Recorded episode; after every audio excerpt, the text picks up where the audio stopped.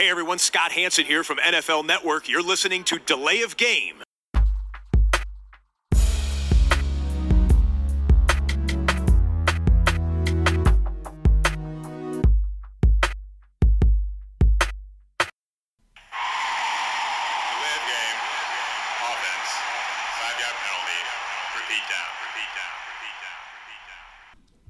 Da sind wir auch schon wieder. Delay of Game, der Football Podcast, meldet sich am Dienstagabend mit Episode 97.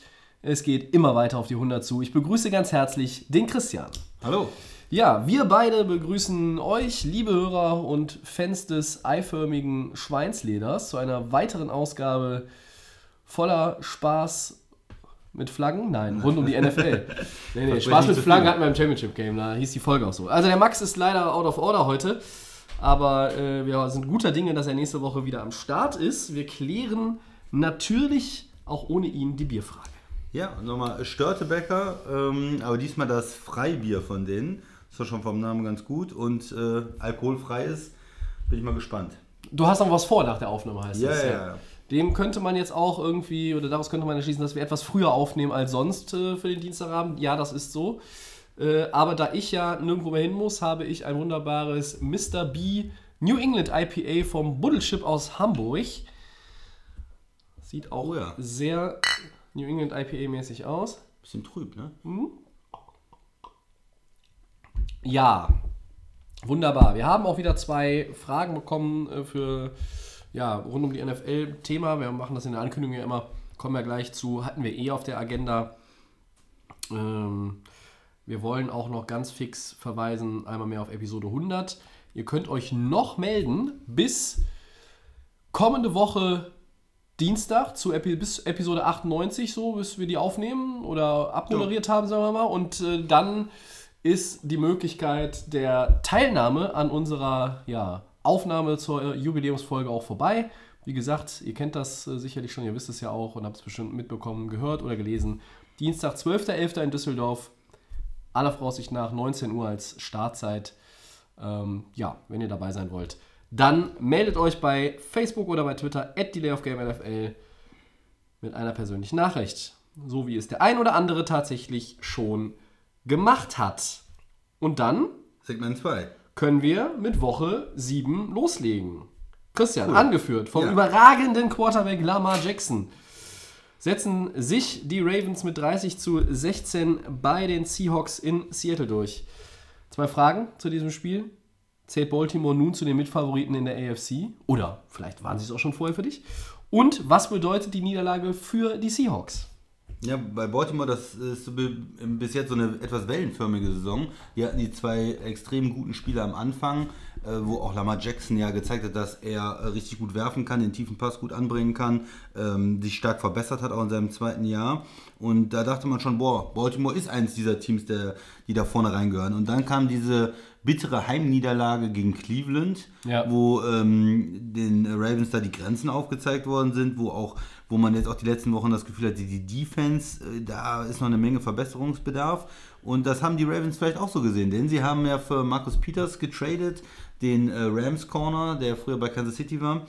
Ähm, die Rams haben sich anders wieder verstärkt mit Ramsey, also die haben äh, sich was Neues überlegt auf Corner, aber Baltimore hat damit natürlich eine Qualität nochmal wieder in die Secondary äh, reingebracht.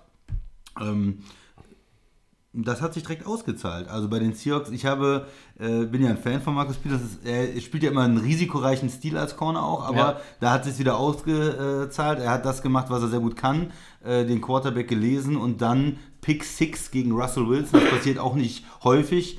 Ähm, das war der erste Pick, glaube ich, sogar von Wilson. Erste Interception äh, von Wilson in dieser in Saison. dieser Saison, der, ist, der auf einem MVP-Niveau auch gespielt hat die letzten Wochen, aber da den Fehler macht, zu spät nach außen wirft, Peters kommt davor und dann der äh, Pick 6 und das ist natürlich für so ein Spiel schon enorm wichtig. Mit solchen Aktionen kann man ein Spiel mitentscheiden. Ähm, auf der anderen Seite muss man aber auch über die Baltimore Offense reden, weil Lamar Jackson, der äh, hat es geschafft, ähm, einfach da dem Spiel den Stempel aufzudrücken, immer wieder mit den Läufen. Äh, Die hatten dann auch in einer ganz wichtigen Situation Vierter und Zwei, hat er gesagt, nee, nee, wir nehmen nicht das Field Goal, ich laufe das. Und das war wirklich Design Quarterback Run, wo die dann gesagt haben, äh, wir, du, wir bringen das jetzt hier und äh, laufen Exzellent die ausgeführt, Yards. Und er ist dann sogar bis zum Touchdown, das war war noch 10 Yards oder so und äh, hat den Touchdown erlaufen. Und mit diesen, ähm, ja, mit dieser, du hast es gesagt, überragenden Leistung äh, in Seattle gewonnen und damit sind sie nach diesem kleinen Tal wieder ähm, auf, auf Kurs. Und ähm, man hätte vielleicht gesagt, das Heimspiel gegen Cleveland muss man gewinnen. In Seattle kann man auch verlieren. Und in Summe, finde ich, sie sind, sind sie dann wieder auf Kurs. Die Ja. Division sieht nicht so schwer aus. Das heißt, im Moment, da ist ja Cleveland, ähm, Pittsburgh und Cincinnati keiner, der da jetzt ähm, richtig viel Druck macht. Und damit sind die äh, Ravens für mich klar auf Playoff-Kurs. Ob, wenn man sich jetzt die AFC insgesamt anguckt, da thront natürlich New England mit dieser dominanten Defense. Ja. Und die Baltimore Defense muss da für mich noch ein bisschen zulegen auch. Und die müssen dann auch konstanter werden. Ja, Playoff-Team ja. Mitfavoriten, Mitfavoriten in der AFC ja. Soweit man das sagen kann, dass es noch andere Mannschaften außer New England gibt, die vielleicht was reißen. Also wenn es jetzt darum geht, Mitfavorit fürs AFC Championship Game oder sowas, ja, in New England, ja. Ähm, ja, nur so für den Super Bowl, da müssen sie noch ein bisschen zulegen, glaube ich. Und möchtest du erst Baltimore? Ja, dann machen wir Seattle, Seattle machen wir ne? vielleicht ja. danach. Ähm, ich werde aus diesem Team auch noch nicht so ganz schlau. Also das ist ja eine Division, die ich, wo ich ja selber jetzt auch seit Wochen so ein bisschen immer hin und her schwanke. Nicht nur die Leistung der Teams, auch ich schwanke da etwas.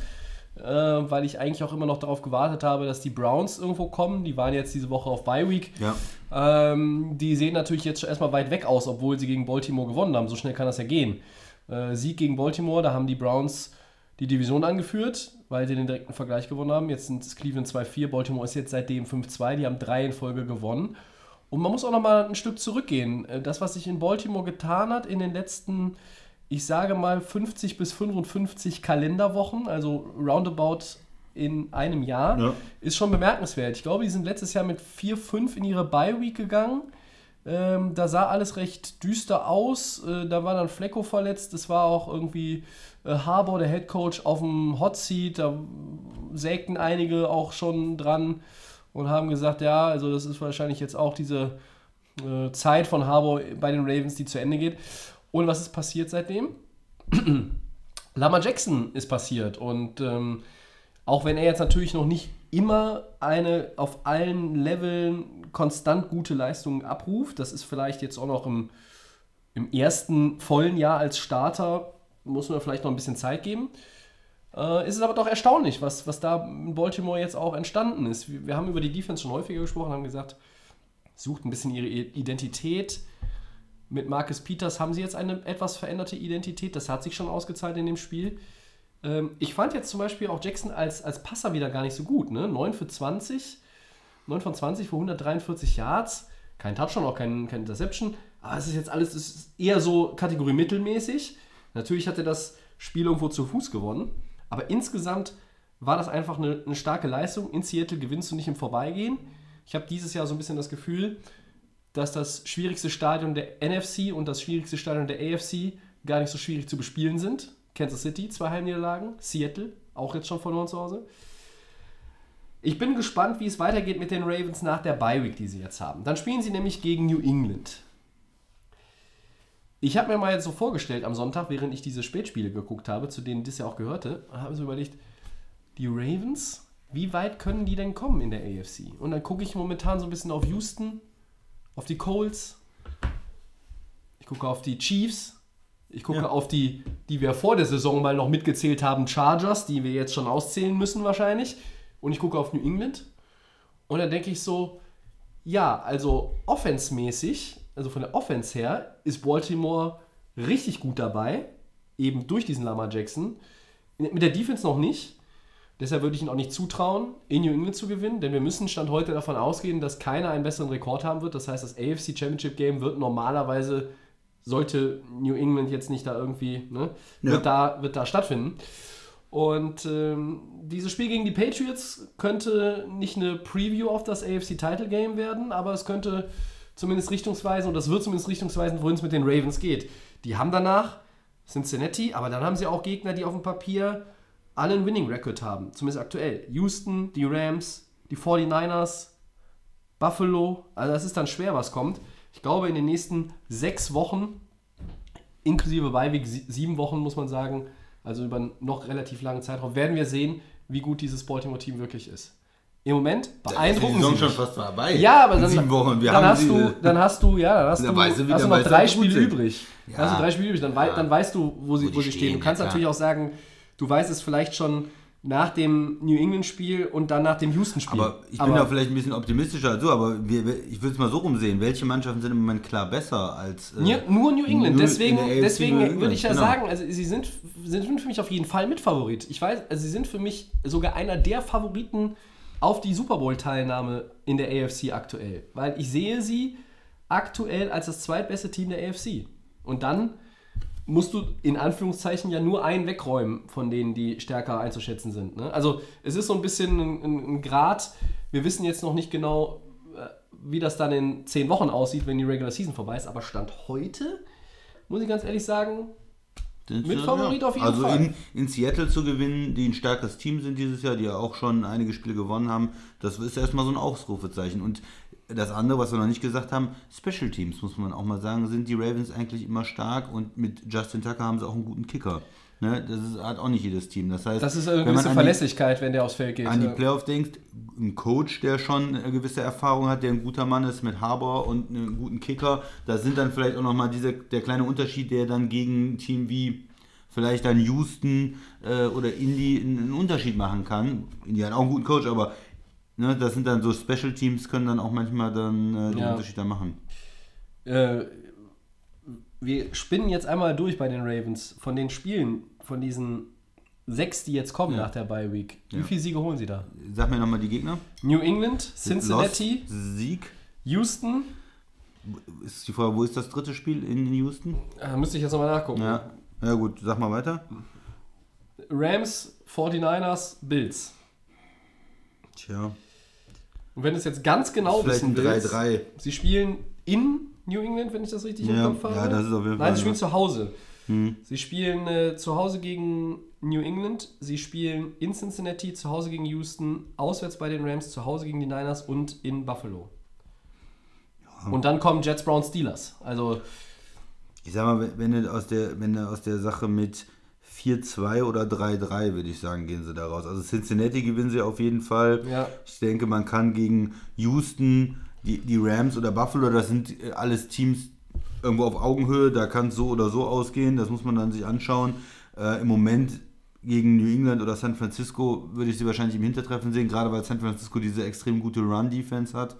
Ähm, von daher würde ich 4-2 oder eher 3-3 vielleicht sogar. Aber dann bist sie, du mit wenn sie, 8-5. wenn sie nur drei gewinnen, sind, sind sie für mich wahrscheinlich auch schon wieder möglicherweise irgendwo gegenüber anderen im Hintertreffen. Ne? Also Aber gegen wen denn in ihrer Division? nicht in der Division.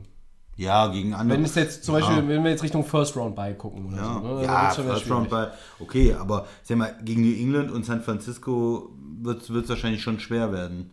Ähm, die anderen, anderen Spiele, also Buffalo, Cincinnati, Houston kann man gewinnen. Ja, ich habe so ein bisschen das Gefühl, dass wir nächste Woche in der Vorschau auf Woche 9 zumindest dieses, ähm, also dieses Spiel Ravens gegen Patriots auch nochmal beleuchten werden. Ja, sollten wir, ja. Deshalb lassen wir es an der Stelle vielleicht jetzt mal dabei beruhen und äh, gucken nochmal auf die Seahawks, Christian. Ja. Äh, zweite Niederlage. Wa was bedeutet das für die Seahawks? Also es bedeutet natürlich, dass jetzt die 49ers ein Stückchen weg sind, weil die noch nicht verloren haben in ihrer Division der NFC West. Aber sonst ist nicht viel passiert, oder? Ja, ist natürlich äh, in dieser extrem schwierigen äh, Division willst du natürlich deine Heimspiele gewinnen. Und Seattle hat sich da sicherlich gegen Baltimore auch was ausgerechnet. Ähm, ja, das ist, äh, ist dann bitter, gerade wenn du so ein Team bist. Ich meine, die Defense ist jetzt nicht mehr so stark, aber wenn du ein Team bist, das sich jahrelang über die Defense definiert hat, auch, dass du dann äh, so ge wenig gegen den Run machen kannst, dass du irgendwo hilflos bist gegen diesen äh, laufenden Quarterback. Ähm, das wird, ja, wird in Seattle äh, sicherlich keinem so richtig gut schmecken. Also ist ein ist eine bittere Heimniederlage irgendwie, die einen mit einem schlechten Gefühl zurücklässt, finde ich. Also trotzdem Russell Wilson auf einem hohen Niveau spielt, hat man da so, ein, ne, so eine Niederlage kassiert und in der Division ist jetzt noch nichts äh, verloren, aber die 49ers sind ja jetzt ein weiteres Spiel erstmal weg. Und in der NFC ist natürlich Wildcard auch schwierig. Da gibt es eine Menge Teams, die ihren Hut da in den Ring werfen. Minnesota hat gewonnen, Green Bay hat gewonnen. Also von daher finde ich das für die Seattle Playoff-Hoffnung ist es schon so ein kleiner Dämpfer, ne? Also es ist, ähm, Also ich meine, du, du bist du nicht? 5-2 als Seahawks, ne? Was du verpasst hast, ist die Chance, so ein bisschen sich, sagen wir mal, wir gucken jetzt mal nur auf die Wildcard-Verteilung. Da hättest du dich mal ein Stückchen absetzen können. Ne? Ja, du bist nämlich ja. jetzt nicht mehr ein Sieg besser als die Vikings. Die ähm, Panthers kommen aus der Bye-Week, sind 4-2. Ähm, die Rams sind dann mit 4-3 auch jetzt wieder nur dieses eine Spiel dahinter und könnten quasi die spielen ja nochmal gegeneinander. den direkten Vergleich also auch wieder ausgleichen und die Eagles, die verloren haben, da hättest du denen hättest du schon richtig Boden abnehmen können. Äh, gegebenenfalls sonst den Cowboys auch, ähm, wenn die Ja. Zweiter werden in ihrer Division. Also so ein bisschen, man fängt ja jetzt, wir nähern uns der Mitte der Saison, der Regular Season, das heißt, wir fangen auch so ein bisschen automatisch natürlich an, das Gesamtbild irgendwo in den, in den Kontext zu setzen. Und deshalb tut es, wie du sagst, schon irgendwo weh. Es hat mich auch ein bisschen überrascht. Es stand 13-13. Äh, Ich glaube, dann hat Myers ein Field Goal verschossen und danach kam, äh, kam diese äh, ganz starke Phase von Lamar Jackson, wo er im Grunde genommen die Spielkontrolle übernommen hat Ja, und dieses Spiel ne? entschieden hat. Ja. Und ich bin ja nicht mehr so überzeugt von diesen äh, überragenden äh, Heimvorteilen, die die Seahawks und die Chiefs irgendwo haben. Also momentan jedenfalls bin ich davon nicht überzeugt. Mhm. Nee, diese Saison ist auch viel Auswärtssiege, ne? Ne? Also finde ich auch. es macht auch irgendwie das Ganze Ohne jetzt schwer die zu Statistik tippen. gesehen zu ich habe auf, ich hab auf Seattle getippt, weil Ja. sie zu Hause spielen, weil ich dachte, sie haben dann irgendwo das komplettere Game, weil sie mit Chris Carson auch ein gutes Run-Game haben. Ähm, ich will vielleicht noch mal auf eine Sache bei dem Seahawks-Spiel äh, reingehen. Du hast den Pick 6 schon angesprochen, das war die erste Interception von Wilson, der spielt auf MVP-Niveau. Äh, aber er war jetzt gegen äh, die Ravens nicht ganz so gut ich weiß ja nicht, wie viel du gesehen hast von dem Spiel, aber mir ist aufgefallen, er hatte Mühe, offene Receiver zu finden. Das ist in dem Fall, lag es mehr an der Secondary von den Ravens oder lag es deiner Meinung nach doch ein bisschen mehr an den Receivern? Also ich glaube, an Russell Wilson liegt es nicht. Der findet normalerweise immer irgendwo einen Anspielpartner. Ich hatte so ein bisschen das Gefühl, das nehme ich schon mal vorweg, es lag schon auch zum großen Teil an den Receivern. Ja, vor der Saison hätte man ja gesagt, Baltimore, gerade die Secondary, ist eine große Stärke vom Team in der Defense. Sie haben in der Front Seven natürlich viele Spieler verloren, umgestrickt, aber äh, in der Defense, sie haben ja Earl Thomas dazu gekriegt als, als Safety. Der sein Revenge-Game gewonnen hat. Glückwunsch dazu. Genau. Ähm, Hum- Humphreys ist einer der, der Corner, der äh, sehr gut spielt. Und äh, Jimmy Smith ist eigentlich ein anderer Corner, der ähm, eine hohe Qualität hat. Der ist verletzt. Ja. Und da war diese Lücke da jetzt die ganze Zeit. So, da fehlt irgendwie ein, ein guter Corner. Und Ja. damit haben sie natürlich mit Peters jetzt wieder einen reingekriegt. Wo ist die Marcus Wie Peters gesagt, Karte eigentlich? Die können ja, wir bei der Gelegenheit mal wieder raus. wenn- ein Corner einen Pick 6 holt, dann ist das, äh, ist das natürlich schon eine, eine gute Leistung. Da Und, ist sie. Ähm, Seattle hat, finde ich, eine Qualität in Receivern, aber die zum Teil ja auch jung sind. Ne? Außer Lockett Ja. mit Metcalf zum Beispiel, der Rookie ist, Sie haben Moore wiederbekommen jetzt äh, zu diesem Spiel. ist das natürlich vielleicht noch ein, auch ein bisschen, ja, dass man dann in, in, gegen sehr erfahrene Leute oder gegen starke Leute da ein bisschen Probleme hat noch mit dem, mit dem Passing Game. Äh, Seattle ist ja eigentlich auch diese Balance ne, mit, dem, mit dem Carson. Das, da hatten die, die Rams ja auch extreme Probleme, den zu stoppen. Und ähm, na, es ist schwer zu sagen, ob das jetzt an, äh, wenn man so ein Spiel sieht, ist es mehr der Receiver, der sich nicht gut genug lösen kann, oder ist es der Corner, der, der gut verteidigt. Ne? Es ist dann immer irgendwo äh, beides. Ja. Aber Seattle konnte, konnte da nicht mehr gegenhalten und, und nicht mehr da irgendwie, sag ich mal, das, was Lama Jackson auf der einen Seite äh, gut macht, dann ausgleichen. Aber für mich war es eher so, dass die, die Run-Defense das Problem war. Wenn ich jetzt eine, ein, ein Problem bei Seattle hätte so, ich gesagt, okay. dieses Stoppen Ja. des Quarterbacks, diese Run-Defense, die dagegen zu Ja, aber mit Blick auf ne? ihre Offense, wo, wo hat es da gelegen? Also ich. Also Ja, ich weiß nicht, ob worauf, worauf ja, ich hinaus ja. will, ist, ist eigentlich folgendes. Russell Wilson ist ein überragender Quarterback, der Ja. ganz weit vorne im MVP-Race ist. Ja. Und mir werden die Wide Receiver der Seattle Seahawks einfach zu hoch gelobt. Wenn ich mir andere NFC-Teams angucke, Ja. von Position 1, sagen wir mal, im Depth Chart bis 4, ist, die, ist der Receiving Core der Seattle Seahawks einfach, er wird überbewertet. Metcalf ist ein Rookie. Lockett, der vielleicht jetzt nach dem Karriereende von Doug Baldwin der Nummer 1 Ist Receiver die ist, Eins, ja. ist im Bei Vergleich die zu zwei. So ist es. um das ja.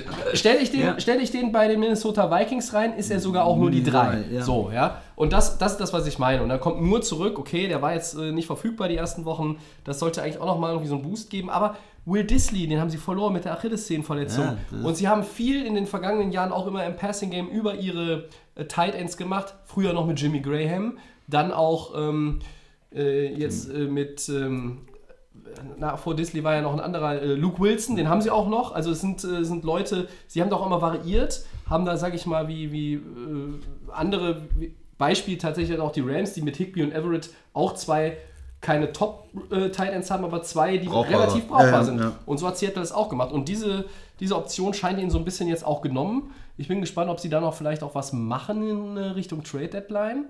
Ähm, weil irgendwo fehlt mir da noch so ein bisschen tatsächlich die Qualität in der, in Und der de- Breite. deshalb muss man ja auch äh, Russell Wilson noch mal mehr loben für die letzten Wochen. Vielleicht. Eben, das ist einem ja schon noch mal erstaunlich, Be ja, ja. bewusst wird, dass er halt nicht mit einem Michael Thomas oder, Oder einem Julio Jones. Julio Jones arbeitet, äh, sondern trotzdem war die, sah die Offense ja gut aus in den ersten Wochen.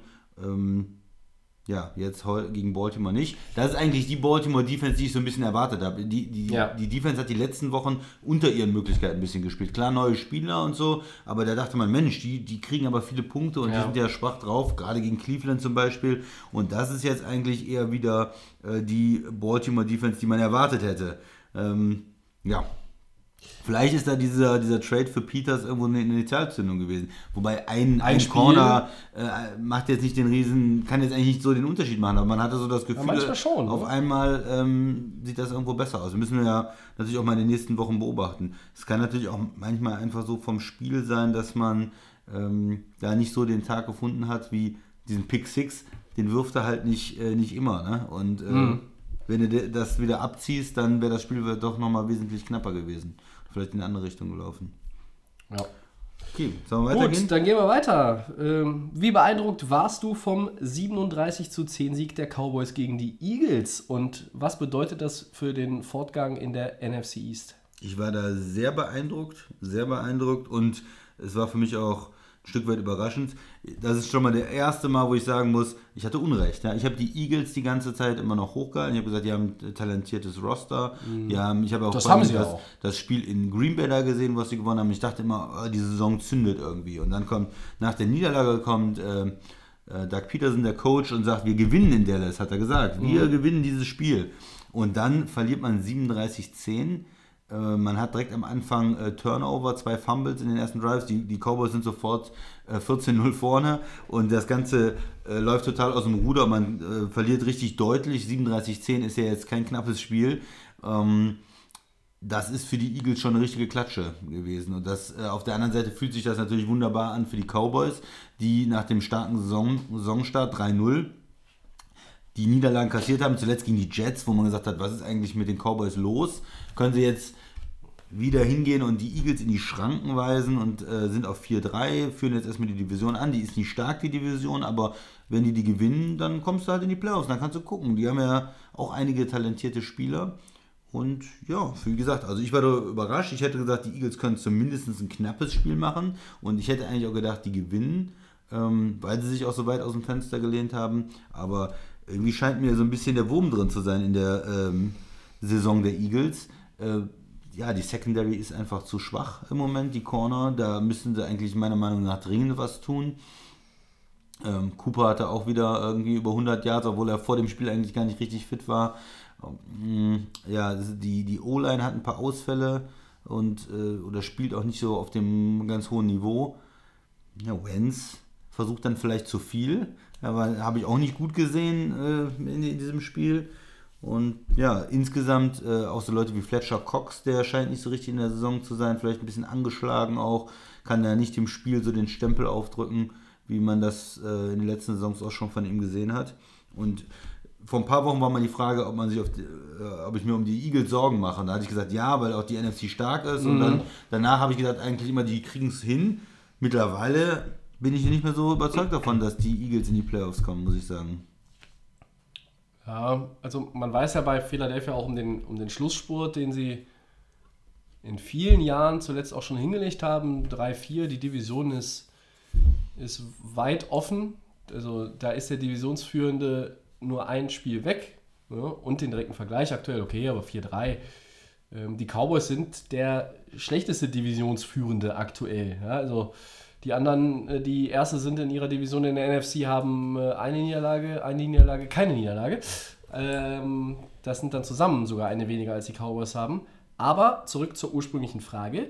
Diese Leistung von Dallas hat mich schwer beeindruckt. Ich habe mir dieses äh, Spiel reingezogen am Montagmorgen, Game in 40, Ja. und habe wirklich immer, immer wieder mir verwundert die Augen gerieben. Einerseits über die Effektivität der Cowboys, andererseits über die ja doch irgendwo desolate Leistung der Eagles. Nun muss man natürlich irgendwo im Hinterkopf behalten, Dallas hat das in den letzten Jahren immer wieder, immer wieder geschafft. Nach Spielen, wo sie aus völlig unerklärlichen Gründen teilweise auch Niederlagen kassiert haben gegen Teams, die du normalerweise an einem, an einem normalen Tag, nicht an einem guten Tag, an einem normalen Tag bezwingst, sind sie danach immer stark zurückgekommen. Dass sie aber so stark zurückkommen, hätte ich nicht erwartet. Ich habe letzte Woche beim Gamepick äh, auf die Cowboys getippt. Habe da auch, glaube ich, gesagt, ich kann es gar, gar nicht erklären, aber irgendwie bei den Cowboys habe ich dieses Jahr vielleicht auch einen ganz guten Riecher. Ich hatte diese Niederlage bei den Jets auch irgendwo gesehen. Ich möchte jetzt aber auch nicht sagen, dass die Cowboys stabil sind. Ja, ich glaube, die können noch besser spielen. Es lag auch irgendwo daran, dass die, ähm, dass die Eagles schwach waren und die Cowboys Defense hat mir auch gut gefallen. Was hatten sie? Äh, vier Takeaways gegen die Eagles. Ja, sie haben Carson Wentz und äh, Philadelphia's Offense zu 168 Passyards gehalten. Das ist jetzt mal auch gar nicht so viel für, für die Nee, Verhältnisse, die. Philadelphia hat und was sie sonst auch zustande äh, im, im Leisten, zu leisten imstande sind. Das ist ähm, schon wirklich gut gewesen. Ja. Elliott hat natürlich wieder fast 150 Scrimmage Yards gehabt. Ähm, Prescott nur sechs Incompletions. Davon war eine Interception, okay. Ich bin aber wirklich jetzt noch nicht so. Also bei den Cowboys, ich, ich kaufe das noch nicht so. Ne? Also. okay. Ähm, das kann jetzt auch mal wieder so ein Ausrutscher nach oben gewesen sein. Also irgendwie auch gegen, gegen gute Teams nochmal das ein oder andere Spiel mehr gewinnen. Dann fange ich vielleicht auch an, irgendwie sie ernst zu nehmen. Aber so, ganz ehrlich, sehe ich sie noch nicht jetzt als Favorit in der Division. Ich glaube, wir haben jetzt äh, endgültig auch feststellen können, auch mit Saquon Barkley und Daniel Jones werden die Giants nicht an diese anderen beiden Teams herankommen. Dazu hätten sie Arizona mal schlagen müssen. Bei den Eagles stört mich so ein bisschen, äh, ich habe gehört, es gibt vielleicht auch ein paar Probleme innerhalb der Mannschaft. Ein paar, hier und da kommt man mal zu spät zum Training, äh, da kommt man mal irgendwie in der Kabine irgendwie, äh, versteht man sich nicht so 100 Pro. okay. Jetzt haben sie den kürzlich verpflichteten Orlando Scandrick, äh, der früher auch bei Dallas war, den haben sie direkt wieder entlassen. Also da ist schon ein bisschen Alarmstimmung. Da muss jetzt auch der Headcoach Doug Peterson genau hingucken. Weil wenn sich da jetzt irgendwie was, was entwickelt, schadet das einem Team nur, was auch in den nächsten Wochen ein schweres Programm hat. Sie spielen jetzt am kommenden Wochenende gegen Buffalo. Und die haben äh, eine wahrscheinlich sogar bessere Defense als Dallas. Also äh, heißt es da, einen guten Gameplan entwickeln und warm Ja, anziehen. auch kein, kein einfaches Spiel, ja. Also die Division bleibt offen und wie so oft in den letzten zehn Jahren, glaube ich, ähm, Wird wird, sie wird sie erst in Woche 17 entschieden wahrscheinlich. Also Ja. Also ich will jetzt auch nicht damit sagen, dass Dallas die Division gewonnen Nein, hat in dem nein. Spiel, aber du bist natürlich einen, einen Riesenschritt nach vorne gekommen. Du warst, hast drei Spiele hintereinander verloren. Du hast ein Heimspiel verloren gegen Green Bay, du hast dann gegen die Jets verloren, wo alle gesagt haben, was ist los? Und kannst das jetzt drehen. Ein Gegner kommt rein, die Eagles, die sagen, äh, wir gewinnen hier bei euch und du überrollst die mit 37-10 und setzt damit ein Statement und kannst damit jetzt mit dem einen Sieg Vorsprung äh, weiterarbeiten. Du hast, bist noch nicht durch, in Nein. keinster Weise. Aber bist erstmal vorne ja. und ähm, ganz ehrlich, die Cowboys haben mich so weit mit diesem Sieg auch beeindruckt, dass ich erstmal im Moment davon ausgehe, dass sie die Division gewinnen werden. Die Eagles kaufe ich jetzt Das- nicht das mehr. reicht also ich dir- habe mir, reicht dir ich habe schon? Die, ja sieben Wochen lang habe ich jetzt die Eagles verteidigt und gesagt, ja, die Okay, Eagles, ja. die kommen noch mal und die Eagles sind gefährlich, die kommen in die Playoffs und war dein NFC-Pick für den Super Bowl. ja, irgendwie bin ich jetzt sauer auf die Eagles. Also das ist, die haben mich enttäuscht, muss ich sagen. Ähm, Es ist aufgrund des Potenzials natürlich auch viel zu wenig, wenn du 3-4 stehst nach sieben Wochen. ja. Natürlich Verletzte, aber alle Teams haben Verletzte und ja, da muss man sich was einfallen lassen. Auch vom Coaching her. Äh, Doug Peterson, ich war erst äh, sehr super skeptisch, dann hat er den, im diesen Playoff-Run gehabt und Super Bowl und alles. Ja. Da habe ich gesagt, okay, ich muss Abbitte leisten, das ist ein guter Coach. Jetzt, ja, vielleicht ähm, zeigt sich jetzt nochmal, ob er wirklich ein guter Coach ist, wie er diese Saison auch äh, moderiert. Kein guter Coach in deinen Augen ist Jason Garrett. Nee, der ist auch kein guter Coach. Aber hat er jetzt irgendwie bleibt ein auch kein bisschen, guter Coach. bisschen, bisschen mehr Nee. Jobsicherheit nach dem Sieg? Ja, klar. Jobsicherheit schon. Der Jay Jones hat ja schon vorher gesagt, der hat ja ein super Verhältnis zu ihm irgendwo und Ja. hält ihn für einen guten Coach. Du vermutest ja, der weiß irgendwas über Jerry Jones, was kein anderer weiß. Ja, er hat irgendwelche Fotos oder so, keine Ahnung. Auf jeden Fall ist er ja seit Jahren der Coach und der, der hat ja schon schlechtere Sie haben die Polaroids gespielt. gefunden? Seit wann wissen Sie von den Pol Polaroids? Seit gerade eben. Ja. Ähm, er hat ja schon schlechtere Saisons gespielt und ist Headcoach geblieben. Und Ja. auch nach diesen drei Niederlagen in Folge hat Jerry Jones gesagt, das ist gar kein Thema. In der Saison denken wir gar nicht drüber nach. Und äh, von daher war das, glaube ich, kein Thema groß in Dallas. Und jetzt mit dem Sieg gegen die Eagles, du führst die Division an, da wechselst du ja nicht den Coach. So, da müsste jetzt wieder eine, eine Niederlagenserie erstmal kommen von zwei, drei, vier Spielen, dass das vielleicht wieder ein Thema ist. Aber auch wenn er jetzt ein, zwei Spiele verliert. Aber dir ist schon klar, dass wir darüber geredet hätten oder intensiv darüber reden würden, wenn er das Spiel verloren hätte. Dann wäre es 3-0, dann 3-4, vier Niederlagen in Folge. Ja. Und dann hätten, wenn die Diskussionen äh, jetzt so richtig ins Rollen gekommen. Da wäre die Diskussion ins Rollen gekommen. Wie gesagt, ich finde nicht, dass er genug macht in, oder in den ganzen letzten Jahren nicht genug gemacht hat aus diesem Team, dass Dallas aus dieser Möglichkeit Prescott, der ein, für mich ein ordentlicher Quarterback ist, kein absoluter Top-Quarterback, aber ein ordentlicher Quarterback, haben sie die ganze Zeit auf diesem Rookie-Deal und können die ganze Zeit mehr Geld für die Mannschaft ausgeben. Sie haben eine Menge talentierte Spieler, die sie selbst gedraftet haben, was sie gut gemacht haben, wie die O-Line, Smith, Ja. Frederick, Martin und so weiter, Elliott und auch Spieler wie Cooper, den sie dazugekriegt haben über Trade und in Ja. der Defense äh, haben sie Potenzial und mit diesem ganzen Potenzial und dem günstigen Quarterback ist mir da einfach in den letzten Jahren zu wenig rausgekommen bei Dallas. Und da waren immer wieder Coaching-Entscheidungen, äh, unkreatives Play-Calling, da waren auch äh, Fehler am Ende des Spiels, zum Teil mit Auszeiten und so. Und der Mann, der da immer nur an der Seitenlinie steht und klatscht und ähm, wo auch gar nicht klar ist, was hat er für eine Aufgabe. Er ist nicht der Defensive Play-Caller, er ist nicht der Offensive Play-Caller, er ist einfach nur der Jason Garrett, der klatscht. Ich bin von ihm nicht überzeugt.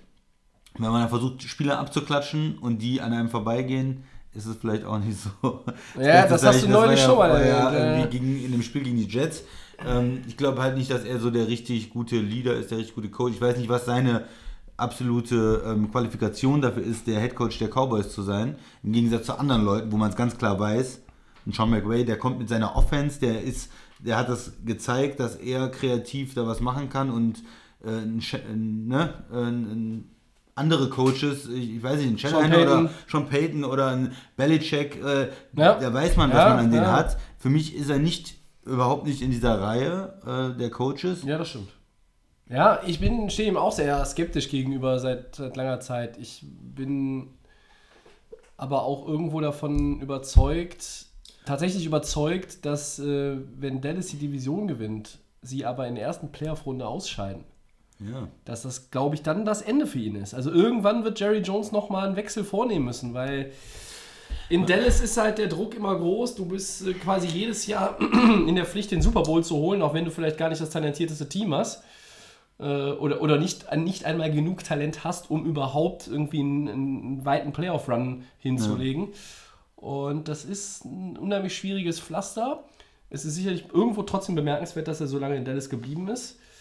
Jetzt hat ihm dieser Sieg, glaube ich, mal ein bisschen mehr Ruhe verschafft wieder, damit die Diskussionen weniger werden, aber die gibt es in Dallas immer. Die werden nur leiser. Ja, oder andere Beispiele. Die haben Verletzte. Dann gibt es andere Coach, die können, Coaches, die können das ausgleichen.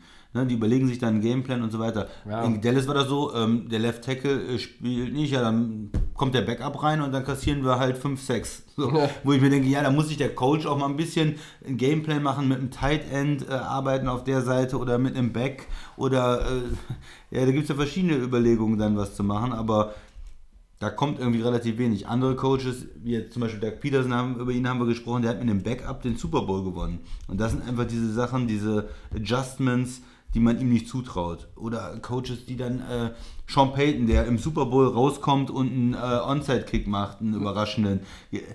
Ja, die- Ja, ich weiß, was du meinst. Dieses Klar. kreative Ja. Überlegen, wo kann ich eine kleine Sache oder irgendwas finden, um meinem Team eine bessere Chance ähm, Das zu ist geben, aber auch was, das gewinnen, hat ja ne? auch was damit äh, zu tun, Christian, wie weit man bereit ist, Risiko einzugehen. unpopuläre Maßnahmen innerhalb eines Spiels zu treffen. Und, Und wenn das nicht klappt, dann muss ich mich ich hinterher habe hinstellen und sagen, das war meine dass, Entscheidung. Ja, ich habe Ja. gesehen, dass McVay äh, sagt äh, zu äh, Jim Fassel, jetzt spielen wir mal wieder einen Trickspielzug mit Hacker mit den Special Teams. Äh, wir haben gesehen damals im Super Bowl Sean Payton, der einen Onside-Kick macht in, zu Beginn der zweiten Halbzeit gegen Peyton Manning. Ja. ja. Also der stand natürlich bei dem Kick nicht auf dem Platz, aber gegen das Team, das mit, mit Peyton Manning antritt. Ja. Wir, haben, äh, wir haben auch schon äh, gesehen, Belichick, der mal bei 4. und 2 an der eigenen 28 einen Fake-Punt läuft gegen die Colts, glaube ich sogar, mit Peyton Manning. Und es geht in die Box und er kriegt dafür hinterher auf die Fresse. Aber er erträgt es. Und Garrett geht dieses Risiko nicht. Er geht diese Risiken irgendwie nie. Und, und deshalb wirkt es alles auch ein bisschen, wie soll ich sagen, blutleer? Also, es ist alles so ein bisschen steril. Ja, man kann jetzt nicht sagen, wie du gesagt hast, es gibt Coaches, da hat man sofort bestimmte Spielzüge, bestimmte Situationen im Auge, was die. Carolina, Riverboat. Ron, der macht immer Ja, verrückte Sachen. Ja. Ja? Oder bei Belichick, der geht immer hin und was irgendeine Mannschaft am besten kann, das nimmt er mit seiner Defense weg. Wenn, wenn du dein Spiel aufbaust, äh, um einen bestimmten Receiver oder um einen Running Back oder das besonders gut machst, er findet einen Weg, das zu neutralisieren. Genau.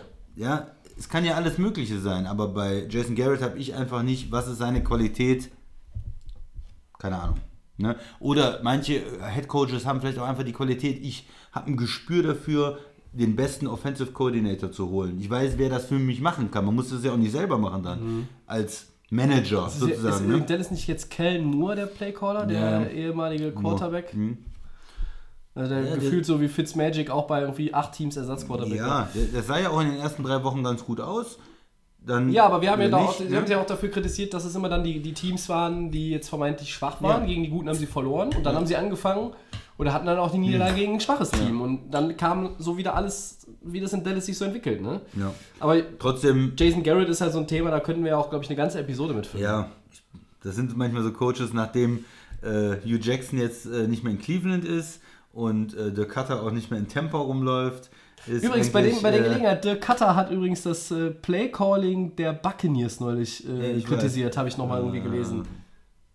Das ist auch geil eigentlich, ne? Nee, aber dann, das sind, du bist ja so, das ist so der letzte, der letzte Anti-Coach für dich, der jetzt noch übrig ist. Das ne? ist einer der, ja. Der- Oder der ganz wenigen vielleicht noch. Also grundsätzlich äh, bin ich da ja auch deiner Meinung, aber ähm, ich glaube, es wird ein bisschen mehr brauchen als diesen, äh, diese, als eine wackelige Saison. Also sie müssen, wenn sie die Division gewinnen, wie gesagt, naja, mal gucken. Wenn das jetzt hier die Odds wären, würde ich sagen 52 Prozent, dass zwei- 2020 Dallas einen neuen Coach hat. Aber ich weiß, Ja, ich weiß es nicht. Ich weiß das habe ich schon so oft gedacht. ja, das stimmt.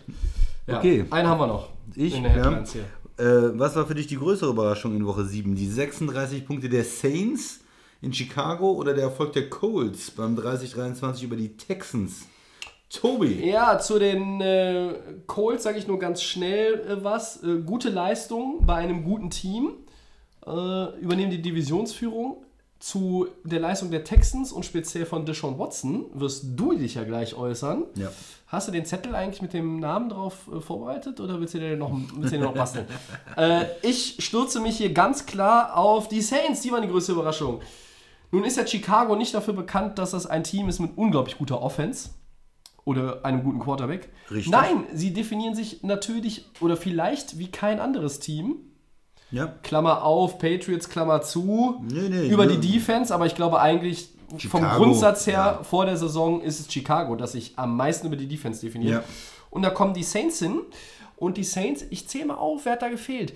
Ah, da hat dieser äh, Future Hall of Famer gefehlt mit der 9, das ist dieser Quarterback namens Breeze. Dann hat dieser wirklich überdurchschnittliche Running Back mit der 41 gefehlt, das, ich glaube, der Mann heißt Camara. Dann fehlte der zweite bzw. dritte Receiver mit äh, Traquan Smith und der Nummer 1 Tight End, der Nominelle mit Jared Cook. Nur die vier, sagen wir mal, aus der Offense. Und was macht Teddy Bridgewater? Fünftes Spiel in Vertretung von Drew Brees, fünfter Sieg, 36 Punkte gegen die Bears Defense. Das Ergebnis 36-25 wurde erst ein bisschen erträglicher aus Sicht der Bears, als die Saints am Ende den Fuß vom Gas genommen Ja, haben. das waren 14 Punkte, die waren Garbage, am Ende. Garbage Points, da sehen auch die Zahlen von Herrn Trubisky wieder etwas äh, manierlicher aus hinterher, Ja. der vorher mal wieder ein desolates Spiel hingelegt hat. Größere Überraschung von den beiden tatsächlich für mich die Saints. Ich hatte nicht erwartet, dass sie das Spiel gewinnen aufgrund der Ausfälle, weil nach Breeze jetzt auch Camara und dann gegen diese Defense irre. Aber dann kommt Latavius Murray um die Ecke, der hatte 150 Scrimmage Yards. Michael Thomas 131 Receiving Yards, er hat wieder quasi alles gefangen, was man äh, auch nicht fangen konnte. Und das ist unfassbar beeindruckend. Wir wiederholen uns hier im Podcast ja Woche für Woche. Die Breeze-losen Saints sind unstoppable, sie sind 6-1, sie sind für mich nach wie vor das Team to beat in der NFC. Ähm, und jetzt muss man auch eigentlich gar nicht diesen Return von Drew Brees forcieren. Der sagt, ah, ich würde ja schon gerne spielen in Woche 8 gegen Arizona. Danach ist die Bye Week, dann spielst du gegen Atlanta und Da kannst du ihm auch noch die Woche geben, ne? Das ist es. Und ich glaube, dass Sean Payton am Ende das auch machen wird. Weil klar ist, Bridgewater geht zurück auf die Ersatzbank. Aber ich glaube, auch wenn Breeze schon könnte, rein physi physikalisch, äh, physikalisch, physisch, dass du sagst, okay, wir geben Bridgewater doch noch dieses sechste Spiel. Ja, er hatte sich das ja auch verdient, alle fünf gewonnen. Und dann haben wir Breeze noch eine Woche mehr Practice. Schöne Grüße an Allen Iverson. Ja, und dann spielst du den nach der Bye Week wieder. Der Auftritt der Saints gegen diese Bears Defense, die natürlich auch den einen oder anderen verloren hat mit Verletzungen, brauchen wir nicht drüber reden. Aber das war unfassbar gut. Ja, richtig, Tobi. Also es war schon äh, beeindruckend. Aber ich äh, gehe dann halt mit den Texans und den Colts. Es ist, ähm, ich habe es dir gesagt, am Sonntag eigentlich müsste ich einen Zettel mit, wo drauf steht, äh, Deshaun Watson, MVP, äh, Essen. Äh, das ist, ich Kannst du hab- noch mal erklären, warum? Ich habe hier letzte Woche ihn total gelobt. Ich habe gesagt, die Texans sind das äh, zweitbeste Team der AFC, glaube ich. Der, Ich der hab Max gesagt, hat sich dafür kritisiert. Ich war ja eher so auf deiner Seite. ja, ich ne? habe gesagt, Aber- hm, die waren beeindruckend und wer, wer ist denn da noch? Ich und, esse die ähm, Hälfte mit den Besser, besser als äh, Kansas City, logischerweise jetzt ohne Mahomes Ja. und äh, nur New England ist besser und ja, Baltimore haben wir ja noch nicht so gesehen gehabt und sonst ist da ja nicht so viel und äh, warum nicht Houston? du, hast es sogar, So. du hast es sogar gesagt, bevor Mahomes verletzt wurde. Ja, so. Und was, ja, ich habe sogar noch vor dem Houston gegen Kansas City Spiel auch noch gesagt, äh, guckt, äh, guckt euch hier Houston an und so, ein starkes Team. So, und jetzt muss ich sagen, die können ja nicht mal ihre eigene Division gewinnen. Das ist ja Also- noch möglich. Ja. Da ist ja noch nichts verloren. Nein, aber wir sind erstmal zurückgestutzt worden. Ja. Äh, erstmal eine riesen Überraschung für mich und ein absolutes Lob an die Colts, wie die spielen dieses Jahr. Die äh, verlieren ihren Quarterback Andrew Luck vor der Saison und man merkt es eigentlich nicht. Ja, die spielen mit dem Ja. Backup ähm, Jacoby Brissett und haben ihn jetzt zum ist jetzt der der Starter, nicht mehr der Backup. Du hast ja gesagt, jetzt wird jetzt auch bezahlt und alles. Aber, aber, es wir, ist, wir, äh, müssen, wir müssen quasi in der ganzen unserer Quarterback, äh, Backup-Quarterback-Statistik mit Kyle Allen und, äh, und Teddy Bridgewater müssen wir ihn auch mit Ja, in die äh, linke Spalte nehmen. kurz vor der Saison war ja noch nicht klar, dass er wirklich äh, jetzt die ganze Zeit Also er, spielt. er ist ne? im Grunde genommen ja ein Backup-Quarterback. Ja. So, ja. Und äh, der hatte 326 Yards und vier Touchdown-Pässe Ja. gegen Houston. Man hat ganz klar gesehen, Houston hat versucht, das Running Game der Colts zu stoppen. Man hat gesagt, hier, ihr lauft die, ne, nicht Ja. mit Marlon Mack über uns drüber und so weiter.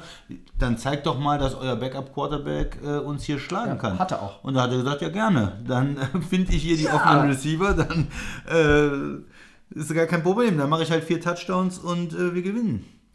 Da waren auch äh, richtig gute Catches dabei. Also der Catch von äh, Eric Ebron in der, Am Ende der am Ende Endzone. der Endzone mit einer Hand, wo man so, der, der war relativ Oberkörper schon out of bounds gefühlt. Und da war so, oh, das wäre, äh, der hatte mit einer Hand gefangen, nicht schlecht, wenn der, äh, weil ich dachte, der ist hinten raus, Ja. das wäre wär ein schöner Touchdown gewesen. Schau Dann genau. kommt die, kommt die Wiederholung und sagt, nee, der hatte beide Füße drin. Das, das war ein Touchdown. Wahnsinns-Catch. Äh, eine tolle Mannschaftsleistung dadurch von den Colts. Also, ob das Receiver wie der ähm, Pascal Siakam, nee, nee, Quatsch, Nee, das ist ein Basketballspieler. Wie heißt dieser, ähm, äh, ich weiß den Vornamen nicht. äh, Jetzt, äh, Pa- Pa Pascal, Pascal? oder so, Ja. der äh, hatte Zack? irgendwie 100, äh, 100 Jahre, jetzt genau. Ähm, dann der Ebron, der halt mit diesem ähm, Catch da war. Also das, äh, so als Mannschaft, die Colts, die Defense, ähm, Leonard, der Linebacker, äh, der letztes Jahr extrem stark war, kommt von der Verletzung zurück, hat einen Pick. Zach Pascal. Zach, heißt er, okay. Ja, ähm, das Ja, das ist eine. Ähm, Die NBA-Saison startet, deshalb bist du vielleicht da. Äh, äh, unterwegs gewesen. Nee, aber da haben sie ähm, Houston dominiert und äh, Watson dominiert, der ja zu wenig Hilfe dann vielleicht auch hatte, der schlechte Entscheidungen getroffen hat. Ähm, vielleicht ist, äh, überschätzt man auch die Offense der Texans, vielleicht ist der außer Hopkins zumindest ähm, keine Kontinuität. Ja, man hat manchmal das Gefühl, boah, die haben zwei, drei starke Receiver. Manchmal hat man das Gefühl, es ist eigentlich nur Hopkins und äh, Will Fuller ist extrem manchmal, ne, der hatte dieses drei Touchdown-Spiel, dann hat er ein, ein Spiel, wo er drei Touchdowns äh, liegen lässt. Da muss ich Ähm, kurz einhaken. Er ist ja nun im ersten Quarter verletzungsbedingt Ja. ausgeschieden. Er ist genau wie Kiki QT verletzungsanfällig. Ja, das ist. Und wenn, wenn das nicht der Fall wäre und sie permanent, sie haben auch Kenny Stills dazu bekommen, ich glaube, wenn die alle vier da sind, ist das ein relativ guter Receiving Core. Angeführt von einem der für mich zwei besten Receiver in der National Football League. Du guckst jetzt wieder. Ja, äh, ja, der Andrew ja, Hopkins, der andere ist Michael Thomas. Ja. Ähm, ist, für mich ist es so. Und äh, Kann das aber diese so, Saison noch nicht so den Stempel Nee, aufdrücken. Hat nicht nee, die nee. Zahlen, die jetzt, äh, ne? Das, er wird natürlich jetzt auch, auch von uns am vergangenen Jahr gemessen. Das ist vielleicht auch ein bisschen unfair, weil das war so genial, dass man das auch kaum duplizieren konnte. Es wird am Ende, glaube ich, trotzdem ein relativ gutes Jahr statistisch. Natürlich ist es der ein oder andere fallen gelassene Ball auch schon dabei gewesen. Ich bin jetzt aber auch noch nicht so, dass ich so, du bist mir jetzt ein bisschen zu offensiv, wenn du sagst, ah, die Offense ist vielleicht doch gar nicht so gut. Ich glaube, dass sie mit äh, Johnson ähm, und wer ist der andere Running Back? Carlos Hyde. Dass sie da ein relativ gutes Duo haben. Die O-Line hat sich schon mal ein Stückchen verbessert. Die hat jetzt wieder drei Sacks Ja, kassiert, aber ja. das ist, es ist im, im, so, wenn man den Anfang der Saison nimmt, so immer die ersten drei Wochen und dann die zweiten äh, vi- äh, vier Wochen, ist es etwas besser geworden. Es kann vielleicht auch noch besser werden. Deshaun Watson ist schon auf einem absolut guten Niveau, finde ich. Ähm, das war jetzt nicht sein bestes Spiel, klar. Äh, es lag aber vielleicht auch aus meiner Sicht einfach mehr an den Colts als an den Texans. Ja, die, die Colts waren, waren stärker, als man es erwartet hat, muss man einfach sagen. Und nur das macht es natürlich für die Texans schwer, wenn du in der, Verdammt gutes wenn du in der äh, Division so ein Team hast, was so spielt, wie gesagt, auch stärker als ich erwartet hätte, weiterhin mit dem Backup. Das wäre auch mein Plan gewesen, zu sagen, okay, wir nehmen das Running Game komplett raus und dann soll der ähm, Jacoby Brissett mal zeigen, was er mit den Receivern und so leisten kann. Und der, ja, der hat uns allen gezeigt, ich kann es. Und ich bin jemand, der, ähm, wo man jetzt nicht nur sagt, die Colts spielen eine okay Saison und die werden 8-8. Nee, das ist im Moment ein ganz klares äh, Playoff-Team und in Ja. der Form, die sie jetzt gegen Houston hatten, sind sie unangenehm. Und in der AFC, die ist offen. Ja. Mit Baltimore muss man jetzt nicht nur Houston nennen, sondern auch Indianapolis und ähm, Kansas City als die Teams, die hinter New England irgendwo da stehen. Und dazu noch Buffalo, dann hätten wir das Playoff-Feld aktuell komplett. Ja, so sieht es So momentan auch aus. Ja. Was mich bei Indy beeindruckt, Christian, nur äh, sechs Giveaways in der Saison. Das heißt, sie haben pro Spiel nur einen Turnover. Sie gehen sehr pfleglich mit dem Ball um. Ähm, und sie sind einfach äh, well-coached Football-Team. Ganz einfach. Frank Reich ist ein richtig guter Head Coach. Ja. Das fand ich schon letztes Jahr. Ich bin mit jedem Sieg, den die Coles holen, noch ein bisschen trauriger, dass wir Andrew Luck nicht mehr sehen, weil ich glaube, dass mit dem Talent, was sie da haben, und das ist ja ein Team, was sie selber jetzt auch schön sorgfältig aufgebaut haben.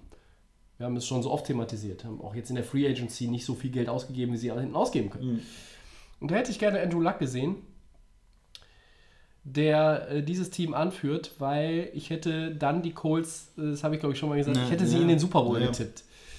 Äh, Die Zeit wäre reif gewesen mit so einem Leader. Jacoby Brissett macht aber natürlich eigentlich seine, Ro- füllt seine Rolle gut aus. Was ich bei ihm immer ein bisschen lustig finde, und das irritiert mich bei ihm auch noch, er ist ja relativ kräftig gebaut und er wirkt immer total stark sich auf dem Feld. Und ich glaube, er ist jetzt auch nicht der allergrößte Quarterback. Er ist jetzt nicht so groß wie, weiß ich nicht, äh, hier. Garoppolo ist groß oder. Brock Osweiler war groß. Äh, ja, der ist ja retired. Den müssten wir eigentlich auch nochmal verabschieden, aber da machen wir eine Sondersendung zu. Äh, mit Max dann auch. Oder sagen wir mal, wie ein, ähm, wie ein Deshaun Watson, so groß ist er ja noch nicht. Und dafür macht er das aber irgendwie gut. Äh, und auch T.Y. Hilton hatten sie, ich glaube, der hat zwar einen Touchdown, aber der war jetzt auch nicht so dominant. Sie haben nicht nur dieses Lauf Running Game weggenommen, sondern auch quasi häufig die erste Option abgemeldet. Aber er hat immer wieder einen Weg gefunden. Pascal, haben wir schon angesprochen, Ebron, hast du schon angesprochen. Also das war schon, sie hatten auf alles, was Houston ihnen um die Ohren gehauen hat, hatten die Colts eine Antwort. Und das Ganze war unter dem Strich beeindruckend. Für mich war die größte Überraschung sicherlich der Ja. Auftritt der Saints. Ja, und um da noch einen Satz zu, zu sagen, äh, super für die Saints. Die sind bei uns äh, einer der Favoriten auf jeden Fall oder der Favorit aus der NFC. Klar, bei allen, äh, wenn man mit dem Ersatzquarterback und Verletzungssorgen so spielt. Aber umgekehrt bitter, bitter, bitter für Chicago. Die haben sich, denke ich, in der Saison auch einiges ausgemalt nach der starken letzten Saison. Und da kann man die Saison mehr oder weniger abschreiben. Also wenn die Defense nicht dominiert, und das tut sie im Moment nicht, ähm, der Quarterback wirkt immer schlechter. Da waren ein paar Garbage Points dabei, aber vorher hat er nichts auf die Kette gekriegt. Und ähm, ja, da sieht nicht nach Playoffs aus für Chicago. Nee. Die Divisionsrivalen Minnesota Green Bay haben äh, weiter ähm, gewonnen und äh, auch Wildcard wird schwierig sein in der, in der FC. Ja, also Bears, hm, die äh, bin ich mal gespannt, ob die sich noch was überlegen oder ob die Saison. Äh, Ich, ich sehe aktuell sehe ich neun Teams stärker, insgesamt neun Teams stärker in der NFC als die Chicago Bears. Also, wenn ich sie Ja. jetzt, wenn, wenn sich Ja. jetzt jemand fragt, welche neun sollen das denn sein, dann zähle ich euch alle neun schnell auf. Das sind die vier Divisionsführenden: Cowboys, Packers, Saints, 49ers. Ja. Stärker sehe ich trotzdem immer noch die Eagles, definitiv die Vikings, definitiv auch Carolina und Seattle und auch die Rams. ja, Weil die haben ja die brutal starke Falcons-Offense zu 10 Punkten gehalten. kann, kann man so sagen. Ich meine, die Eagles äh, gegen die Bears wäre sicherlich im Moment ein interessantes Duell. Zwei enttäuschender Teams. ja, so, ne? so beide, beide mit so einem Krückstock aufs Ja. Feld und dann mal gucken, wer den wegwirft Ja. und wieder tanzen kann. Ja.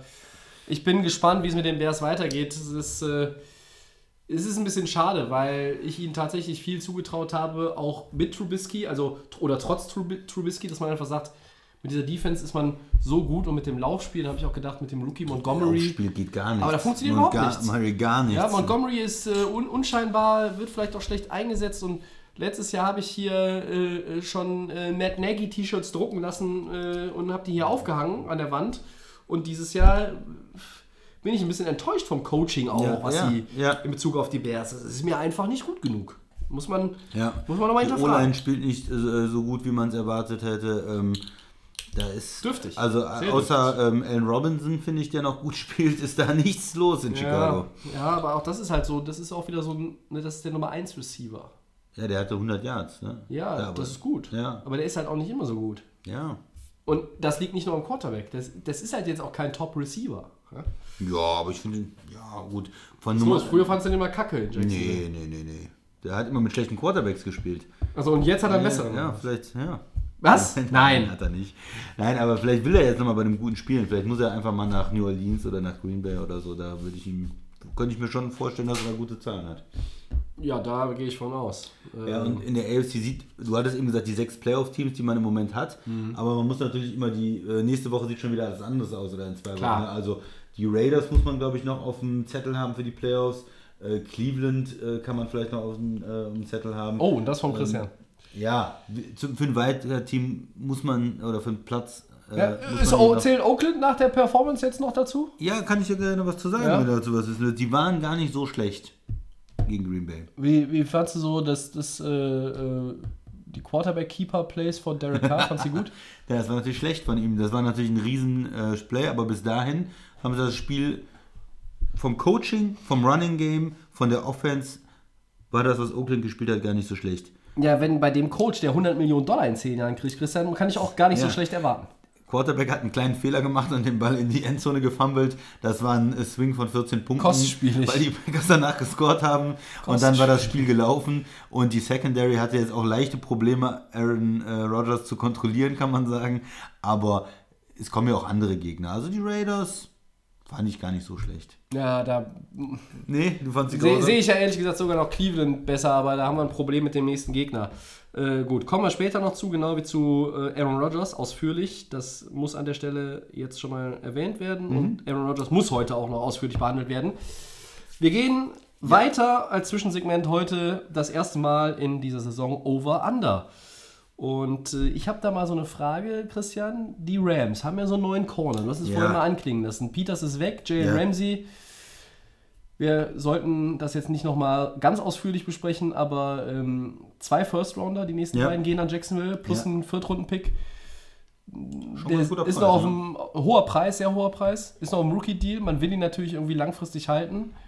Das Problem bei solchen Spielern ist, du musst dich auch erstmal langfristig zufriedenstellen. Das Debüt war ganz ordentlich ähm, und die Rams scheinen, obwohl es natürlich auch gegen ein schwaches Team ging, zumindest jetzt diese ganz miserable Phase hinter sich gelassen zu haben. Ähm, und deshalb Over-Under. Wie viele 100-Yard-Receiver wird Jalen Ramsey bis zum Saisonende noch zulassen? Das sind noch neun Spiele, wenn ich mich nicht verzählt habe. Mehr oder weniger als 2,5.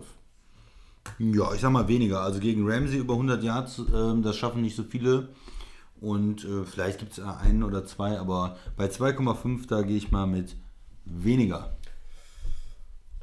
Äh, ich gehe auch mit weniger, Aha. weil ich mir angeguckt habe, wer die Receiver potenziell sind. Also, wir gehen das mal durch.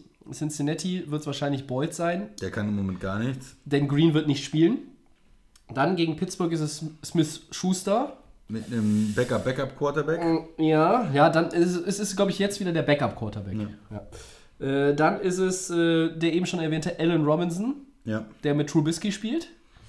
Dann kommt Marquise Hollywood Brown mutmaßlich, der mit Lamar Jackson läuft. Ja. Muss man tief, Spielt. tief, tief aufpassen, aber ja, okay. Und dann spielen sie zweimal gegen Arizona. Ich, da Larry Fitzgerald im Slot operiert, wird es vermutlich eher Christian Kirk sein auf Außen. Das sollte kein Thema Dann haben sein. wir nochmal Seattle, entweder Lockett oder Metcalf. Ja. Da könnte es passieren. Dann haben wir Amari Cooper und Chris Godwin, Goodwin noch. Äh, Mhm. Ja, nee, nicht Chris Goodwin. Godwin, jetzt komme ich durcheinander. Erstmal Cooper Dallas, da kann es auch passieren. Und dann Marquise Goodwin, so heißt er. 49ers spielen sie dann ja noch. Ja. Also, das wären tatsächlich sogar dann am Ende unter den letzten vier Spielen noch drei, denen ich zutrauen würde. Aber ich sag auch Ja. Under. Ich glaube, also wo ich wirklich äh, sagen würde, okay, das ist vor allen Dingen Cooper, Ja. der, der kann das, Robinson eventuell, die anderen, glaube ich, hält er alle unter. Ich glaube, wenn sie, wenn sie in das Duell mit Seattle gehen und er hält den, den entsprechenden Gegenspieler unter 100, haben die Rams eine gute Chance, das Spiel zu gewinnen und das könnte vielleicht einen äh, Swing geben in der Division. Zumindest Richtung Wildcard noch. Aber Ja, ich, ich möchte, möchte nicht wirken, als hätte mich dieser Sieg in Atlanta äh, vollkommen überzeugt. Ja, ein bisschen schon, ein bisschen, bisschen Es milder gab ja, gab ja ein paar, ja, ich wollte jetzt auch nicht wieder. letzte Woche hier 118 Minuten Rant gegen mein Team und äh, wurde dann ja auch bei, bei Twitter auch schon äh, ja, eine großartige Folge, äh, schrieb uns der, der Eli, Ed Arbeitskollege, unser ehemaliger Biersponsor. Äh, Die Folge sollten wir äh, immer gut behalten. Das wäre großartig gewesen. Okay. Äh, Ich fand es am, Ende, am Ende einseitig. Aber die Jungs haben ja auch immer wieder die Vorlagen gegeben. Ich konnte immer wieder schön einsteigen. So, weiter geht's. Erzielte Vikings, äh, erzielt Vikings Quarterback Kirk Cousins gegen sein Ex-Team Washington in Woche 8 mehr oder weniger als 325 Yards, Tobi. Das ist genau der Schnitt aus den letzten drei Spielen, in denen er großartig performt hat. Was sagst du? Ich glaube, die Vikings werden dieses Spiel dick gewinnen, aber ich sage Under. Ich glaube, sie werden wieder ein bisschen äh, mehr auf Delvin Cook setzen. Ich glaube, Cousins wird trotzdem ein ganz gutes Spiel machen, aber ich sage Under. Ja, wenn man sich das äh, 9-0 gegen San Francisco angeguckt hat, dann oder nur die Statistik gelesen, dann hat man natürlich das Gefühl, die haben auch irgendwie eine brauchbare Defense, Washington. Das ist nicht der Fall. Es lag nur daran, dass es extrem geregnet hat und die im Monsun gespielt haben. Ich denke, wenn das Wetter einigermaßen normal ist, äh, dann ähm, können die schon auseinanderbauen, weil Washington ist eins von den schlechten Teams. Wir erinnern uns, die haben einen Sieg, Tobi. Ja, Gegen? gegen Miami war der. Genau. Und der war Weil die- nur, weil Miami das Spiel absichtlich weggeworfen Genau. hat. Also Washington nicht so stark und von daher würde ich da mehr sagen. Du gehst over. Ja. Okay. Einen haben wir noch. Beenden die 5-1 Bills, die Regular Season, mit mehr oder weniger als 9,5 Siegen. Christian guckt auf den Zettel rechts. Ja, ich auf guck der ganz Da steht nämlich, steht nämlich genau drauf, gegen wen Buffalo noch spielt. Ja, Ich lese es für euch mal kurz nicht vor. so viele Niederlagen, da sage ich mal. Philly, Washington, Cleveland, Miami, Denver, Dallas, Baltimore, Pittsburgh, New England und die Jets. War ja, das da, so sa- da, ja, da sage ich mal äh, over. Okay, Ich also, glaube, die gehen mindestens 10-6. das heißt, du sagst 5 5-5 ist auf jeden Fall mindestens noch drin für Ist auf jeden Fall drin. Ja, jetzt gucke ich mir die Gegner auch nochmal genau an. Gegen wen gewinnen sie denn auf jeden Fall? Washington. Ja, Miami, Miami. sollten sie gewinnen, Denver kann man gewinnen, Pittsburgh kann man gewinnen und die Cle- Jets kann man gewinnen. Cleveland kann man gewinnen. Cleveland kann man auch gewinnen, ja. Ich wollte es vorsichtig an. als vorsichtig, ja. Das ist vielleicht so ein, So, Philadelphia kannst du auch gewinnen, so wie die momentan Genau. spielen. Das heißt, richtig schwer. Gut, New England ist natürlich absoluter Underdog und Dallas und Baltimore sind auch vielleicht schwere Spiele. Was man aber trotzdem auch Okay. gewinnen kann Ja. mit der Defense. Aber ich würde sagen, Äh, over. Wenn, wir- wenn wir jetzt mal äh, hier High Ceiling äh, gehen, könnten wir uns auch eine 12-4-Saison tatsächlich der Bills vorstellen. Ja. Das wäre äh, eine ziemlich starke Bilanz für ein Wildcard-Team, weil sie werden die Division ja nicht gewinnen. Ähm, aber es riecht schon ein bisschen nach Bills in den Playoffs. Ich fände Ja. es sehr interessant. Ähm, es wäre vielleicht so ein bisschen der Ersatz für die Bears Als in den Playoffs Defense-Team. als Defense-Team. Ja. Ich sag auch over. Also sie sind 5-1 und sie brauchen ähm, aus den verbleibenden äh, 10 Spielen, sie haben ja erst 6 bestritten, brauchen sie noch 5 Siege, um die magische 10 zu erreichen und das werden sie schaffen. Gut, gehen wir auf Segment 4. Und da gucken wir auf Woche 8 und haben ein ganz besonderes Spiel unter leider etwas traurigen Vorzeichen. Die 5-2 Chiefs, Christian, spielen gegen deine Packers, die 6-1 sind. Aber wir wissen natürlich längst, äh, es wird nicht das Duell Mahomes gegen Rodgers geben. Das ist sehr schade. Was erwartest du aber von diesem Topspiel, trotz alledem? Ähm, und dann als zweiten Teil, wir haben es angekündigt, müssen wir uns mit Aaron Rodgers beschäftigen. Perfektes Passer-Rating gegen Oakland. Ist er jetzt ein MVP-Kandidat? Ja, ich fange mal an. Das Spiel aus Sicht der Chiefs, da ist es natürlich wichtig, ohne Mahomes irgendwo einigermaßen im Soll zu bleiben. Und ähm, du hast jetzt schon zwei Heimspiele ja hintereinander verloren und du musst natürlich jetzt äh, gegen die Packers dann vielleicht auch mal wieder ein Heimspiel gewinnen, weil sonst bist du 5-3 und dann wird es natürlich vielleicht doch nochmal eng in der Division und du willst natürlich ähm, sowas vermeiden dann. Ähm, ja, du spielst mit einem Backup, aber der ist Moore ist nicht so schlecht als Backup und du hast dieses geniale System eigentlich natürlich auch von Andy Reid. Du hast eine gute Offensive Line, du hast äh, auch ein paar Leute, Receiver, äh, die gut sind. Äh, Tyreek Hill ist wieder da. Das heißt, ich denke schon, dass äh, Kansas City den Ball bewegen kann. Wichtig ist für mich, wie die Defense spielt. Da haben wir gesagt, da haben viele neue Leute, die sind noch nicht so richtig reingekommen wieder und die haben auch sehr oft Probleme gegen den Lauf. Green Bay versucht ja auch dieses Jahr mehr mit dem Lauf zu kommen in dieser äh, Matt LaFleur Offense. Gegen Denver haben sie ganz gut ausgesehen. Ja, und da muss man mal sehen, wer, wer sich da irgendwo durchsetzen kann. Ähm, ist natürlich nicht das Topspiel. Man will die beiden Quarterbacks sehen. Äh, der äh, MVP der letzten Saison gegen den äh, ehemaligen MVP Rogers, der ehemals vielleicht beste Quarterback der Liga gegen den jetzt aktuell vielleicht besten Quarterback der Liga. So sah es, war es auf jeden Fall vor ein paar Wochen. Und da warten dann alle auf so ein Duell. Ähm, jetzt ist das natürlich irgendwie so ein bisschen mit weniger Glamour ausgestattet.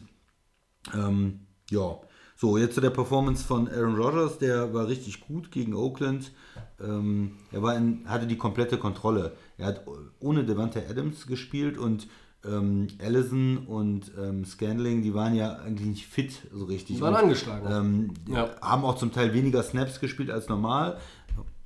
Und dann hast du da eher Leute wie Kumarov, der, der undrafted war, und ähm, äh, Shepard, der undrafted ist, und äh, Lazard heißt er, glaube ich, der andere Receiver, der auch undrafted ist. Das heißt, du hast da nicht das äh, Talent auf Receiver. Und trotzdem lief die Offense einfach. Also Oakland hat da auch wenig gemacht. Schlechter Pass Rush, schlechte Corner, aber ähm, es war trotzdem besonders zu sehen. Auch diese richtig guten Spielzüge, ähm, Pässe auf dem Running Back, Pässe auf dem Fullback, viel äh, in, ne, über die Backs auch gespielt. Äh, Jimmy Graham sah richtig gut aus. Ja, überraschend. Überraschend, der, der hat wirklich äh, nicht nur äh, ein paar Bälle gefangen, sondern auch sogar äh, noch ein paar Yards after the catch gemacht. Also das heißt, er ist noch ein bisschen gelaufen, dynamisch sah der sozusagen aus. Hatte auch einen Touchdown und ja, das war eine tolle Performance. Ähm, MVP muss man jetzt natürlich mal sehen, äh, das muss man über mehrere Wochen bestätigen, aber es scheint zumindest so zu sein, dass er sich in der Offense immer wohler fühlt und dass diese ganze Packers Offense, was man gehofft hatte, schwieriger Saisonstart für die Offense, aber klar neuer Coach und wenn die ein paar Spiele machen, die O-Line, der Quarterback, die Receiver, die Running alle gewöhnen sich an diese Offense und irgendwann klickt es, läuft es. Und das sieht im Moment so aus, als wenn wir in diese ja, Situation kommen. Wenn jetzt noch der Davante Adams endlich zurückkommt und wieder fit ist, dann wird das nochmal so einen Boost geben. Weil Kein, das ist ja keine guten eigentlich Nachrichten für die der- der Kontrahenten der Ja. Packers. Ja. Und auf der anderen Seite muss man sagen, aus dem äh, Oakland-Spiel nehme ich mit, die Defense, hm, die war am Anfang der Saison, hat die die äh, Packers getragen. Es gab keinen Sack äh, gegen äh, K in dem Spiel. Das heißt, da der Pass Rush, was ist da los? Warum läuft das nicht mehr so richtig gut?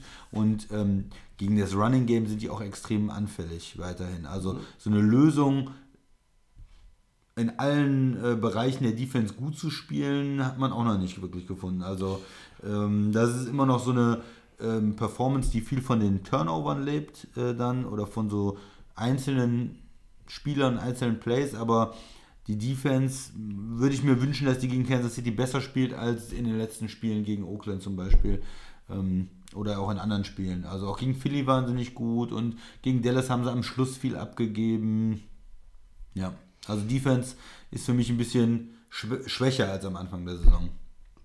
Ihr merkt das vielleicht, der Christian spielt sein Team hier äh, sehr, sehr defensiv äh, seit, seit Wochen. Er, sucht immer bewusst auch irgendwie das Negative. Er möchte sich auch selber nicht eingestehen, dass die Packers ein absolutes Spitzenteam sind. Und ähm, sie sind für mich nach den Entwicklungen gerade der Bears die ganz klaren Favoriten in der NFC North. Sie mögen nur einen Sieg Vorsprung haben auf die Vikings, aber sie sind das bessere Footballteam. Da bin ich Ja, ganz sicher. die Packers werden die. Division gewinnen, da Ja. lege ich mich hier und heute schon mal fest. Zu dem Spiel jetzt am Wochenende gegen die Chiefs. Ja, also man kann sich, wir haben ja schon gesagt, wir können uns das nur schwer vorstellen, dass die Chiefs zwei Heimniederlagen in Folge kassieren. Drei. Jetzt könnte man sagen, man, wir können uns das nicht vorstellen, dass sie drei kassieren, aber liebe Freunde, ohne Mahomes, es, es kann durchaus sein, dass sie das lange irgendwo offen halten, aber die Packers werden dieses Spiel gewinnen, da bin ich mir relativ sicher. Und ja, es ist ein bisschen schade einfach, dass halt Mahomes nicht da ist. Und ist der, der Status auch nicht so, dass, dass man jetzt bei Kansas City sagen muss, okay, die Saison ist im Grunde mehr oder weniger gelaufen, obwohl wir 5-2 sind, weil Mahomes fällt für den Rest des Jahres aus. Er wird zurückkommen, Gott sei Dank. Äh, Ich bin gespannt, was Andy Reid für einen Gameplan entwickeln kann, der den Packers irgendwie Probleme bereitet. Wenn es einer kann, kann er das, aber ich kann mir trotzdem nicht vorstellen, dass sie am Ende das Spiel gewinnen. Und zu Rodgers, er ist der erste Packers Quarterback in der Geschichte dieser ruhmreichen Franchise, der ein perfektes Passer-Rating hingelegt hat. 158.3 ist das ja. Äh, auch eine beliebte Quizfrage. Ähm, 429 Passyards, Christian, 5 Passing Touchdowns, ein Rushing Touchdown. Ja. Dazu ist er jetzt auch noch der schnellste Quarterback, der 300 auf 350 Touchdown-Pässe in seiner Karriere gekommen ist. Er hat nur 172 Spiele gebraucht. Ich glaube, Breeze war mit 180 bisher der schnellste. Und insgesamt 2019 Yards, 13 Touchdowns, 2 Interceptions, ein Rating von 103.7 im Schnitt. Das sind MVP-Zahlen. Wenn wir über Russell Wilson als MVP sprechen, sprechen wir hier und heute, ab heute, definitiv auch über Aaron Rodgers als MVP. Ja. Oh, das ist ja wieder so defensiv. Ja, ein bisschen auf die Oh, oh, ja. mein Team ist 6-1 und, und es wird noch besser und das, oh, das kriegt noch den Nummer 1 Receiver zurück. Ja, aber die Defense, die, die holt nur Turnover, aber gibt so viele Laufyards ab. Entschuldige mal, was willst du denn noch? Naja, wenn man jetzt die ganzen Spiele sich anguckt, da sah ja Aaron Rodgers nicht so gut aus wie jetzt gegen Oakland. Äh, Hat ein bisschen gedauert, die Lafleur-Offense. Next. Weit, nächster so. Punkt. Ja, das heißt, aber MVP ist ja die gesamte Saison, werden ja alle Spiele äh, bewertet, nicht nur das letzte, was wir jetzt gerade gesehen haben. Wenn du am Ende der Saison, Christian, 40 Touchdowns, 5 Interceptions hast, ein Quarter Quarterback-Rating von über 100 und dein Team ist 13-3, dann bist du MVP. dann, dann bist du mit dabei. Ja, auf dem Kurs sind sie doch. Ja, da, so, aber da sind natürlich noch andere. Oder ist für dich Doug Prescott ein MVP-Kandidat? Nee, aber Wilson ist ein äh, Ja. Kandidat, äh, Watson äh, ist ein Kandidat, Ja. der jetzt natürlich ein bisschen schlechter gespielt hat. Mahomes, wenn er zügig wiederkommt, kann vielleicht noch wieder äh, auch da weitermachen, wo er gespielt hat. Watson sehe ich ähm, nicht. Wenn die Patriots undefeated gehen, vielleicht äh, nimmt man dann doch Brady, je nachdem, was für Zahlen er am Ende hat. Nein, definitiv nicht. Nein? Nein. Dafür ist die Offense von New England nicht gut genug. Die war selbst beim 33-0 gegen die Jets nicht überragend. Ja, wenn die 15 Also Brady war es. Äh, Äh, ob- MVP muss man im. MVP-Race sind nur meiner Meinung nach Rodgers. Cousins hat extrem gute Zahlen jetzt Gottes mittlerweile. Willen, jetzt wird's- wenn die die Division Jetzt gewinnen. wild. Ja. Jetzt wird's, also ist ein Rodgers, Wilson, vielleicht Mahomes, wenn er rechtzeitig zurückkommt, und Christian McCaffrey. Genau, wir haben über McCaffrey geredet, wenn äh, die Panthers eine extrem gute Saison spielen, ist er vielleicht dabei. Also ich, ja klar, äh, er wird, wenn er weiter so spielt, auch in dieser Diskussion mit drin sein. Aber es ist auch für mich persönlich nicht so wichtig, MVP. Wer jetzt äh, in Woche 7 ist, ist ja- der MVP, in Woche 10 ist Das der ist ja MVP. Fan-Catenaccio vom Allerfeinsten. Also- ne? Das so haben die Italiener in den 70ern verteidigt, Ja, da- so wie du hier über dein Team sprichst. ja, das interessiert auch keinen, wer am Ende MVP ist. Du willst ja den Super Bowl gewinnen. So. Was, was hättest du denn gesagt, wenn ich heute gesagt hätte, schön und gut, was die, äh, was die Saints da gemacht haben mit Chicago, aber das Team to beat in der NFC sind die Packers? Ja, kannst du ja sagen, ist ja gut. Ah, aber ich würde dann sagen, die sind eins der besten Teams, aber New Orleans ist auch sehr stark und Minnesota spielt einen guten Football und die 49ers sind undefeated. Also Ja, da sind auch noch ein paar andere dabei. Man muss einfach auch sagen, dass die NFC mehr Qualität hat Ja, als die stimmt. AFC. Du hast da in der AFC ein Top-Team und dahinter hast du noch so ein paar ordentliche Teams, Playoff-Teams, aber die unterschiedliche Probleme haben. In der NFC ist diese Spitzengruppe äh, besser. Ja, dichter beisammen. Ja. Und hinten dran hängen einfach viel mehr, die irgendwie damit auf den Zug noch aufspringen können. Das ist richtig. Ja, und, dann sind wir schon bei der NFC, Christian. Ja, Bitte. sprechen wir über ein weiteres Topspiel. Die 49ers, die sind 6-0 undefeated gegen die Carolina Panthers. Die sind 4-2. Traust du den Sieg äh, den Carolina Panthers zu? ja. Das ging ja schnell. Ja, ich bin kein großer Fan der Carolina Panthers und ich Warum kann nicht? mir eigentlich auch nicht vorstellen, dass die die äh, dass sie am Ende einen Playoff-Platz bekommen, weil ich irgendwo immer noch, ich habe immer noch diese Eagles da im Verdacht äh, und die Cowboys, irgendwie wer auch immer Zweiter wird. Ich habe die Vikings mittlerweile sehr, sehr stark auf der Rechnung. Ich habe natürlich die Seahawks auf der Rechnung. Äh, und dann bei den Panthers weiß ich nicht so recht. Ah. Aber ich nenne nur zwei Namen. Christian McCaffrey, der vielleicht MVP-Kandidat, um es mal Christian-mäßig total defensiv auszudrücken. Ja. Und Kyle Allen, das ist dieser Quarterback. Äh, ich habe mal nachgeguckt. Ich habe hier im Podcast monatelang gehört, oh, Jimmy G, der hat noch gar keinen Start verloren. Der ist so gut. Äh, die Niners da, die vier Spiele gewonnen, zwei New England 6-0 als Starter. Ich glaube, da saß ich immer hier auf dem linken Platz, mir gegenüber hast du gesessen Ja. und das genau das. Jetzt komme ich, Kyle Allen, neun Starts, neun Siege. Ist ja schön. Ja, warum nicht 10? Wenn Kyle Allen auf dem Feld ist, scheint irgendwie in diesem ganzen Team auch eine, eine bessere Chemie zu sein als mit Cam Newton. Soweit gehe ich schon. Ich denke auch, und soweit gehe ich auch, dass die Zeit von Cam Newton in Carolina sich dem Ende entgegenneigt. Uiuiui. Ja, du machst das ihnen ja noch nie so richtig, also Cam Newton. Ähm, also erstmal haben, warum mag man die Panthers nicht? Die haben eine, eine Qualität, die haben eine gute Defense, die haben extrem gute Linebacker. Ähm, McCaffrey macht Spaß, sich den anzugucken. Das ist immer ein Highlight, Ja. was passiert. Der kann immer äh, den fetten Run haben. Der kann, ist auch als, als Passempfänger ja extrem gefährlich. Also von daher, ich gucke mir auch gerne die ähm, Carolina Panthers an. Nur schwere Herausforderung gegen die 49ers zu spielen. Klar, eine der Top 3 Der Defenses Top- der Liga. Ja, absolute äh, gute Run-Defense auch äh, dieses Jahr mit den Leuten in der, in der Front da. Gegen die ist schon schwer zu laufen. Da sind eine Menge, wir haben sie ja letzte Woche, glaube ich, auch schon mal aufgezählt, ähm, eine Menge gute Leute drin. Und hm, ich glaube, dass es es nicht reicht. Das Spiel ist ja in San Francisco. Ähm, die 49ers spielen zu Hause. Wenn es vielleicht in Carolina wäre, würde ich sagen, der Upset da, der Heimsieg mit dem Publikum, aber auswärts ähm, bei den 49ers ist ja auch mal, du musst zur Westküste dann ja. rüberfliegen. Ähm, die 49ers hatten das Spiel in Washington, aber sind da relativ schnell rausgekommen. Das war ja ein kurzes Spiel und ähm, ja, ich, ich glaube, dass die 49ers das Ding gewinnen können und äh, gewinnen werden. Und 7-0 gehen. Ich glaube, dass die 49ers irgendwann mal auch stolpern müssen. Damit wir auch ein bisschen über die langsam über die undefeated Season der 49ers reden können. Oder ob wir Ähm, zwei undefeated Teams haben oder irgendwie sowas. Wir werden, so wir werden kein 0-16-Team haben und wir werden auch kein 16-0-Team haben. Äh, da bin ich mir sehr, sehr sicher. Und ich würde so, ich könnte jetzt sogar mich aus dem Fenster lehnen und sagen, dass wir in zwei Wochen schon kein Team ohne Niederlage mehr haben. Weil die Ravens die Patriots schlagen und die Panthers die 49ers. Äh, ich, natürlich sind die 49ers zu Hause irgendwo der Favorit. Ähm, sie haben eine brutal gute Defense. Die Offense kann ich mich jetzt auch nur wiederholen, überzeugt mich nicht. Hat auch gegen äh, Washington nicht überzeugt, aber es ist immer Ist ja schwer schwierig, das, das Spiel kannst du bewerten, ne? kaum, Ja. kannst du kaum, das kannst du eigentlich gar nicht bewerten. Du hast es 9-0 gewonnen. Du hast eigentlich möglichst wenig Fehler machen wollen. Das ist ihnen gelungen auf einem völlig unbespielbaren Platz, mehr oder weniger. Ja. Es war eine Rutschpartie, es war seifig, nass und, und rutschig. Es war unheimlich schwer. Sie sind mit dem Sieg nach Hause gekommen. Das war das Einzige, was den Tag zählte und keiner hat sich irgendwie großartig die Knochen gebrochen. Mehr konnte man aus Sicht von San Francisco aus dem Spiel auch nicht, äh, von dem Spiel nicht erwarten und nicht rausholen. Deshalb alles gut. Das musst du auch erstmal gewinnen. Das ist auch eine Qualität. Es war ein schweres Spiel aufgrund der Bedingungen, nicht aufgrund des Gegners unbedingt, aber sie haben es geschafft. Dafür kriegen sie Credit. Und sie sind auch der Favorit gegen Carolina, aber ich traue den Panthers das wirklich zu. Eben weil McCaffrey großartig ist. Wenn einer dieser Run-Defense mal äh, Probleme bereiten kann, dann ist es er.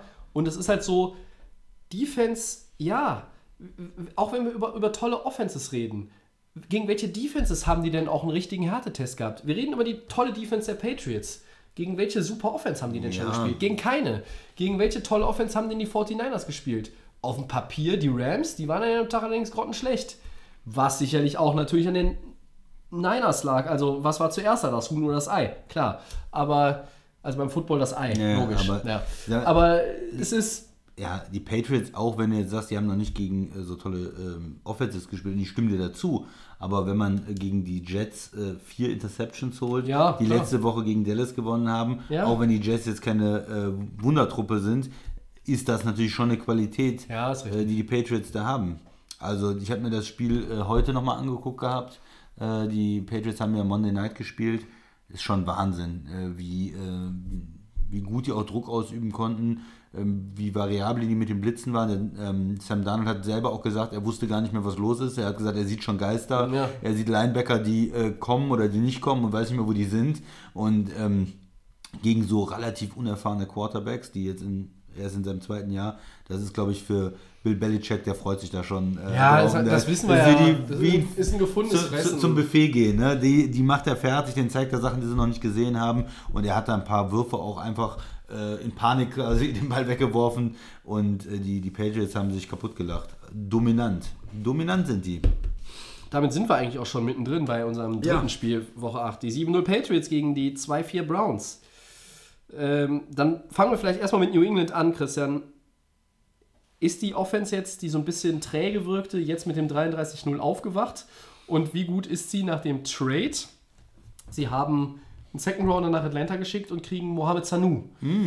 Ähm, das ist natürlich jetzt auch mal nicht so die ganz schlechte Edition. Dazu hat uns auch die äh, Kirstin äh, eine Frage geschickt. Was sagt ihr zu dem Trade von Sanu?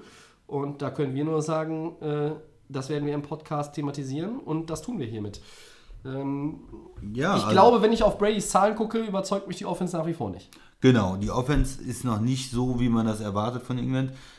Und man, man, man hat das ja gemerkt, sie selber wissen ja am besten, wie ihr Team ist. Und sie selber haben. Sie sind auch unzufrieden mit ihrer eigenen Sie Offense sind, sie sind unzufrieden mit der Offense und sie haben ja versucht, Antonio Brown äh, reinzuholen. Ja. Das hat nicht funktioniert, aber da merkst du, äh, die sind mit ihren, mit den Options für Brady, mit den Receivern, mit den Möglichkeiten, sind sie nicht zufrieden. Sie müssen Gronk ersetzen, äh, aus, äh, der letztes Jahr noch gespielt hat. Das haben Tight End ist da Ja, eine müssen sie Lücke. nur bis Dezember ersetzen, dann kommt er zurück. Ja, das wäre großartig für, für, für Nein, den- wär's nicht. Das wäre großartig. Aber ähm, gehen wir mal davon aus, dass er nicht spielt, dann, dann fehlt da was. Und man merkt das, das ist ja eigentlich nicht ihre Art. Also sie gucken ja schon und machen auch viele Trades und geben auch schon mal Picks aus für Spieler, aber ein Second Rounder, das ist schon ein Win-Now-Move für die Patriots. Und das ist schon ein bisschen, ein bisschen ungewöhnlicher. Und da merkt man, dass sie mit den Receivern einfach nicht zufrieden sind. Ja, Haben also auch die Verletzungsprobleme natürlich, ne? Genau, und die Offense ist noch nicht auf dem Niveau. Ähm, was mir ein bisschen besser gefallen hat, war ähm, äh, Sonny Michel, der, der Running Back. Der mm, hat ja auch einen sehr schwachen Start zur Saison gehabt. Und jetzt sah das Ganze im Running Game mit den äh, Rushing Touchdowns schon ein bisschen besser aus. Also und sie profitieren natürlich im Moment auch von der, von der Defense, von der Field Possession, die sie da bekommen durch die Interceptions und können da was machen. Äh, Brady hatte auch einen Pick, ähm, einen dabei. Ja, da ist er, glaube ich, ich glaube, wenn ich mich jetzt recht entsinne, war es, äh, dass er beim Werfen da ähm, einen Hit gekriegt hat und dann ging der Ball irgendwo hin. Also das sind ja manchmal so Sachen, die passieren.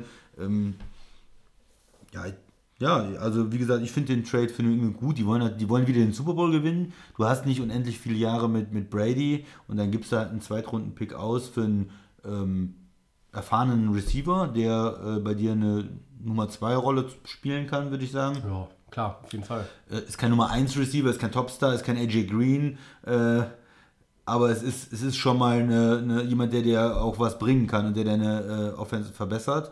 Und für die Falcons, die sagen, okay, diese Saison wird nichts, wir äh, laufen hier äh, unter ferner Liefen und werden wahrscheinlich ihren Coach feuern, die werden wahrscheinlich generell was umstellen müssen, die geben ja extrem viel aus, auch für dieses Team, für Matt Ryan, für Julio Jones, für die O-Line, ähm, für die D-Line und die werden einfach da, denke ich, ein bisschen Kohle sparen und auf so einen Veteranen, ähm, der vielleicht auch in ein, zwei Jahren nicht mehr Teil des Plans ist, äh, verzichten. Also für beide Seiten macht der Trade, glaube ich, Sinn. Ja. Und äh, New England hilft das und damit werden sie natürlich noch stärker.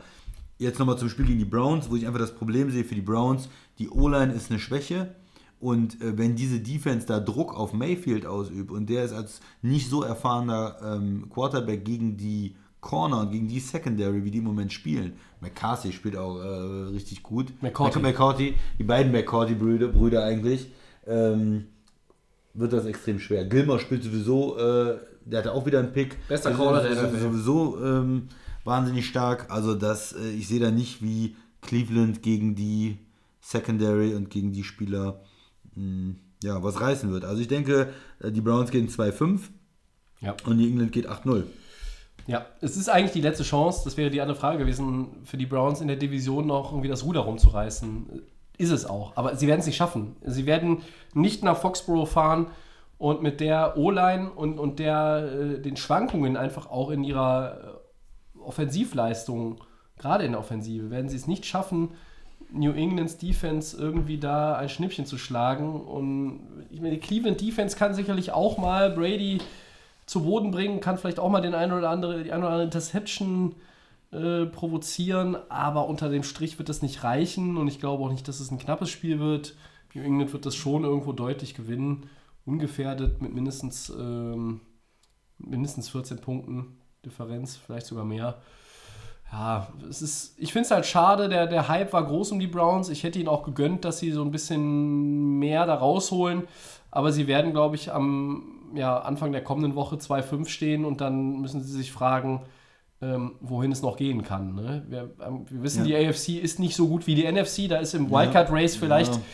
Mit äh, einer späten, mit einem späten Run nochmal oder mit, mit einem Run, der dann startet, auch noch was möglich. Aber wenn du die fünfte Niederlage kassierst, ist ja nicht mehr viel drin.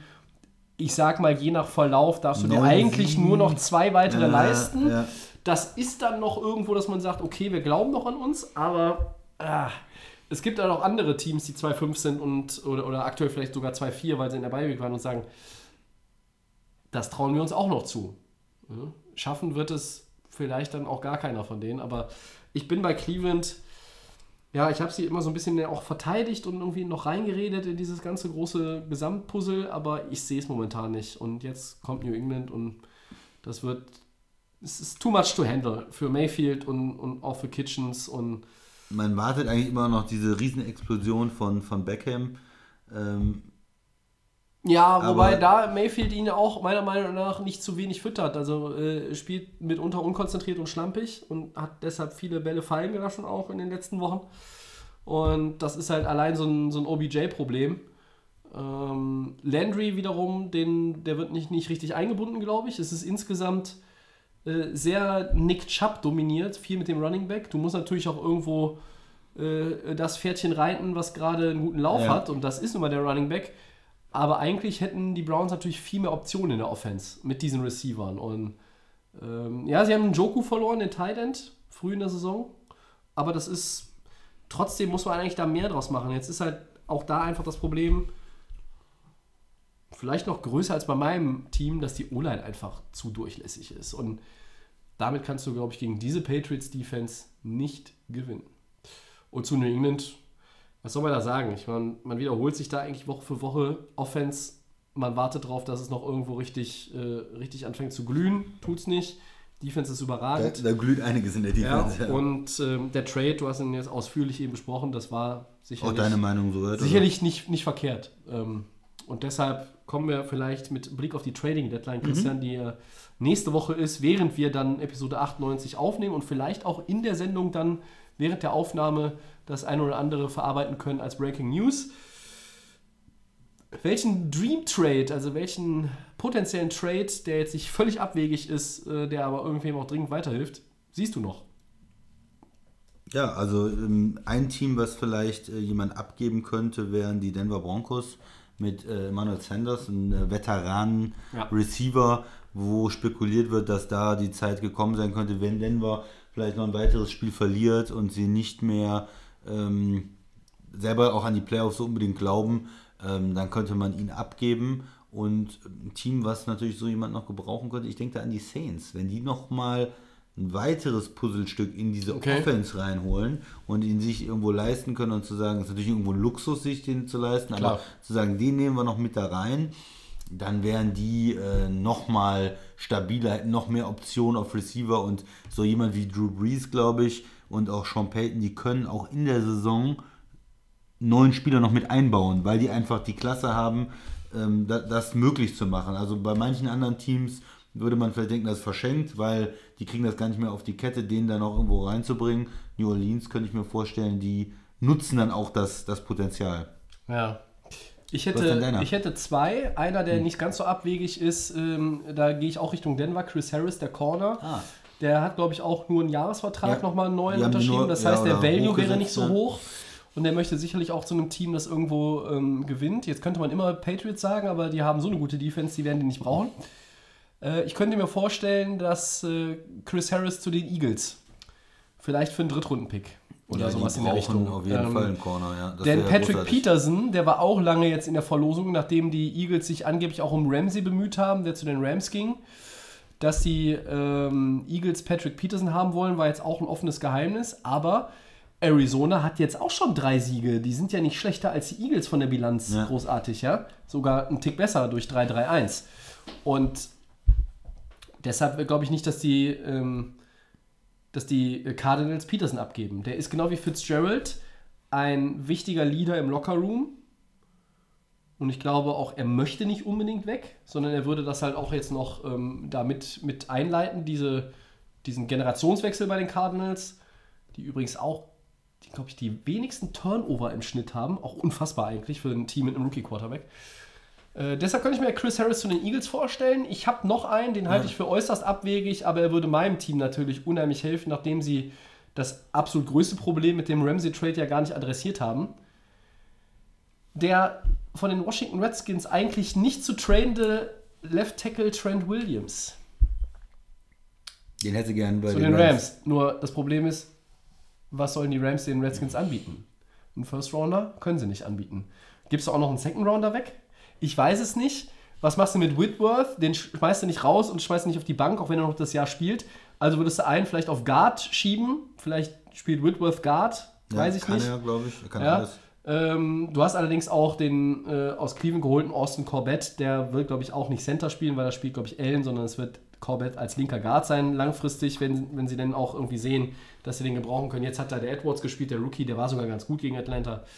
Das könnte ich mir noch ganz, wäre noch ein, ein Traum-Trade, aber Wenn man über Spieler, die eigentlich verdient hätten, woanders hinzugehen, spricht, muss man eigentlich auch sagen, AJ Green äh, wäre ja, natürlich aber schon geil. wann ist der fit? Ja, Oder? wenn der, wenn man irgendwie den nochmal gebrauchen könnte, da ist für mich, weil das ein richtiger Nummer 1 Receiver ist und wenn das Team braucht einen richtigen Nummer 1 Receiver, New Orleans hat natürlich Michael Thomas, da würde ich sagen 49ers.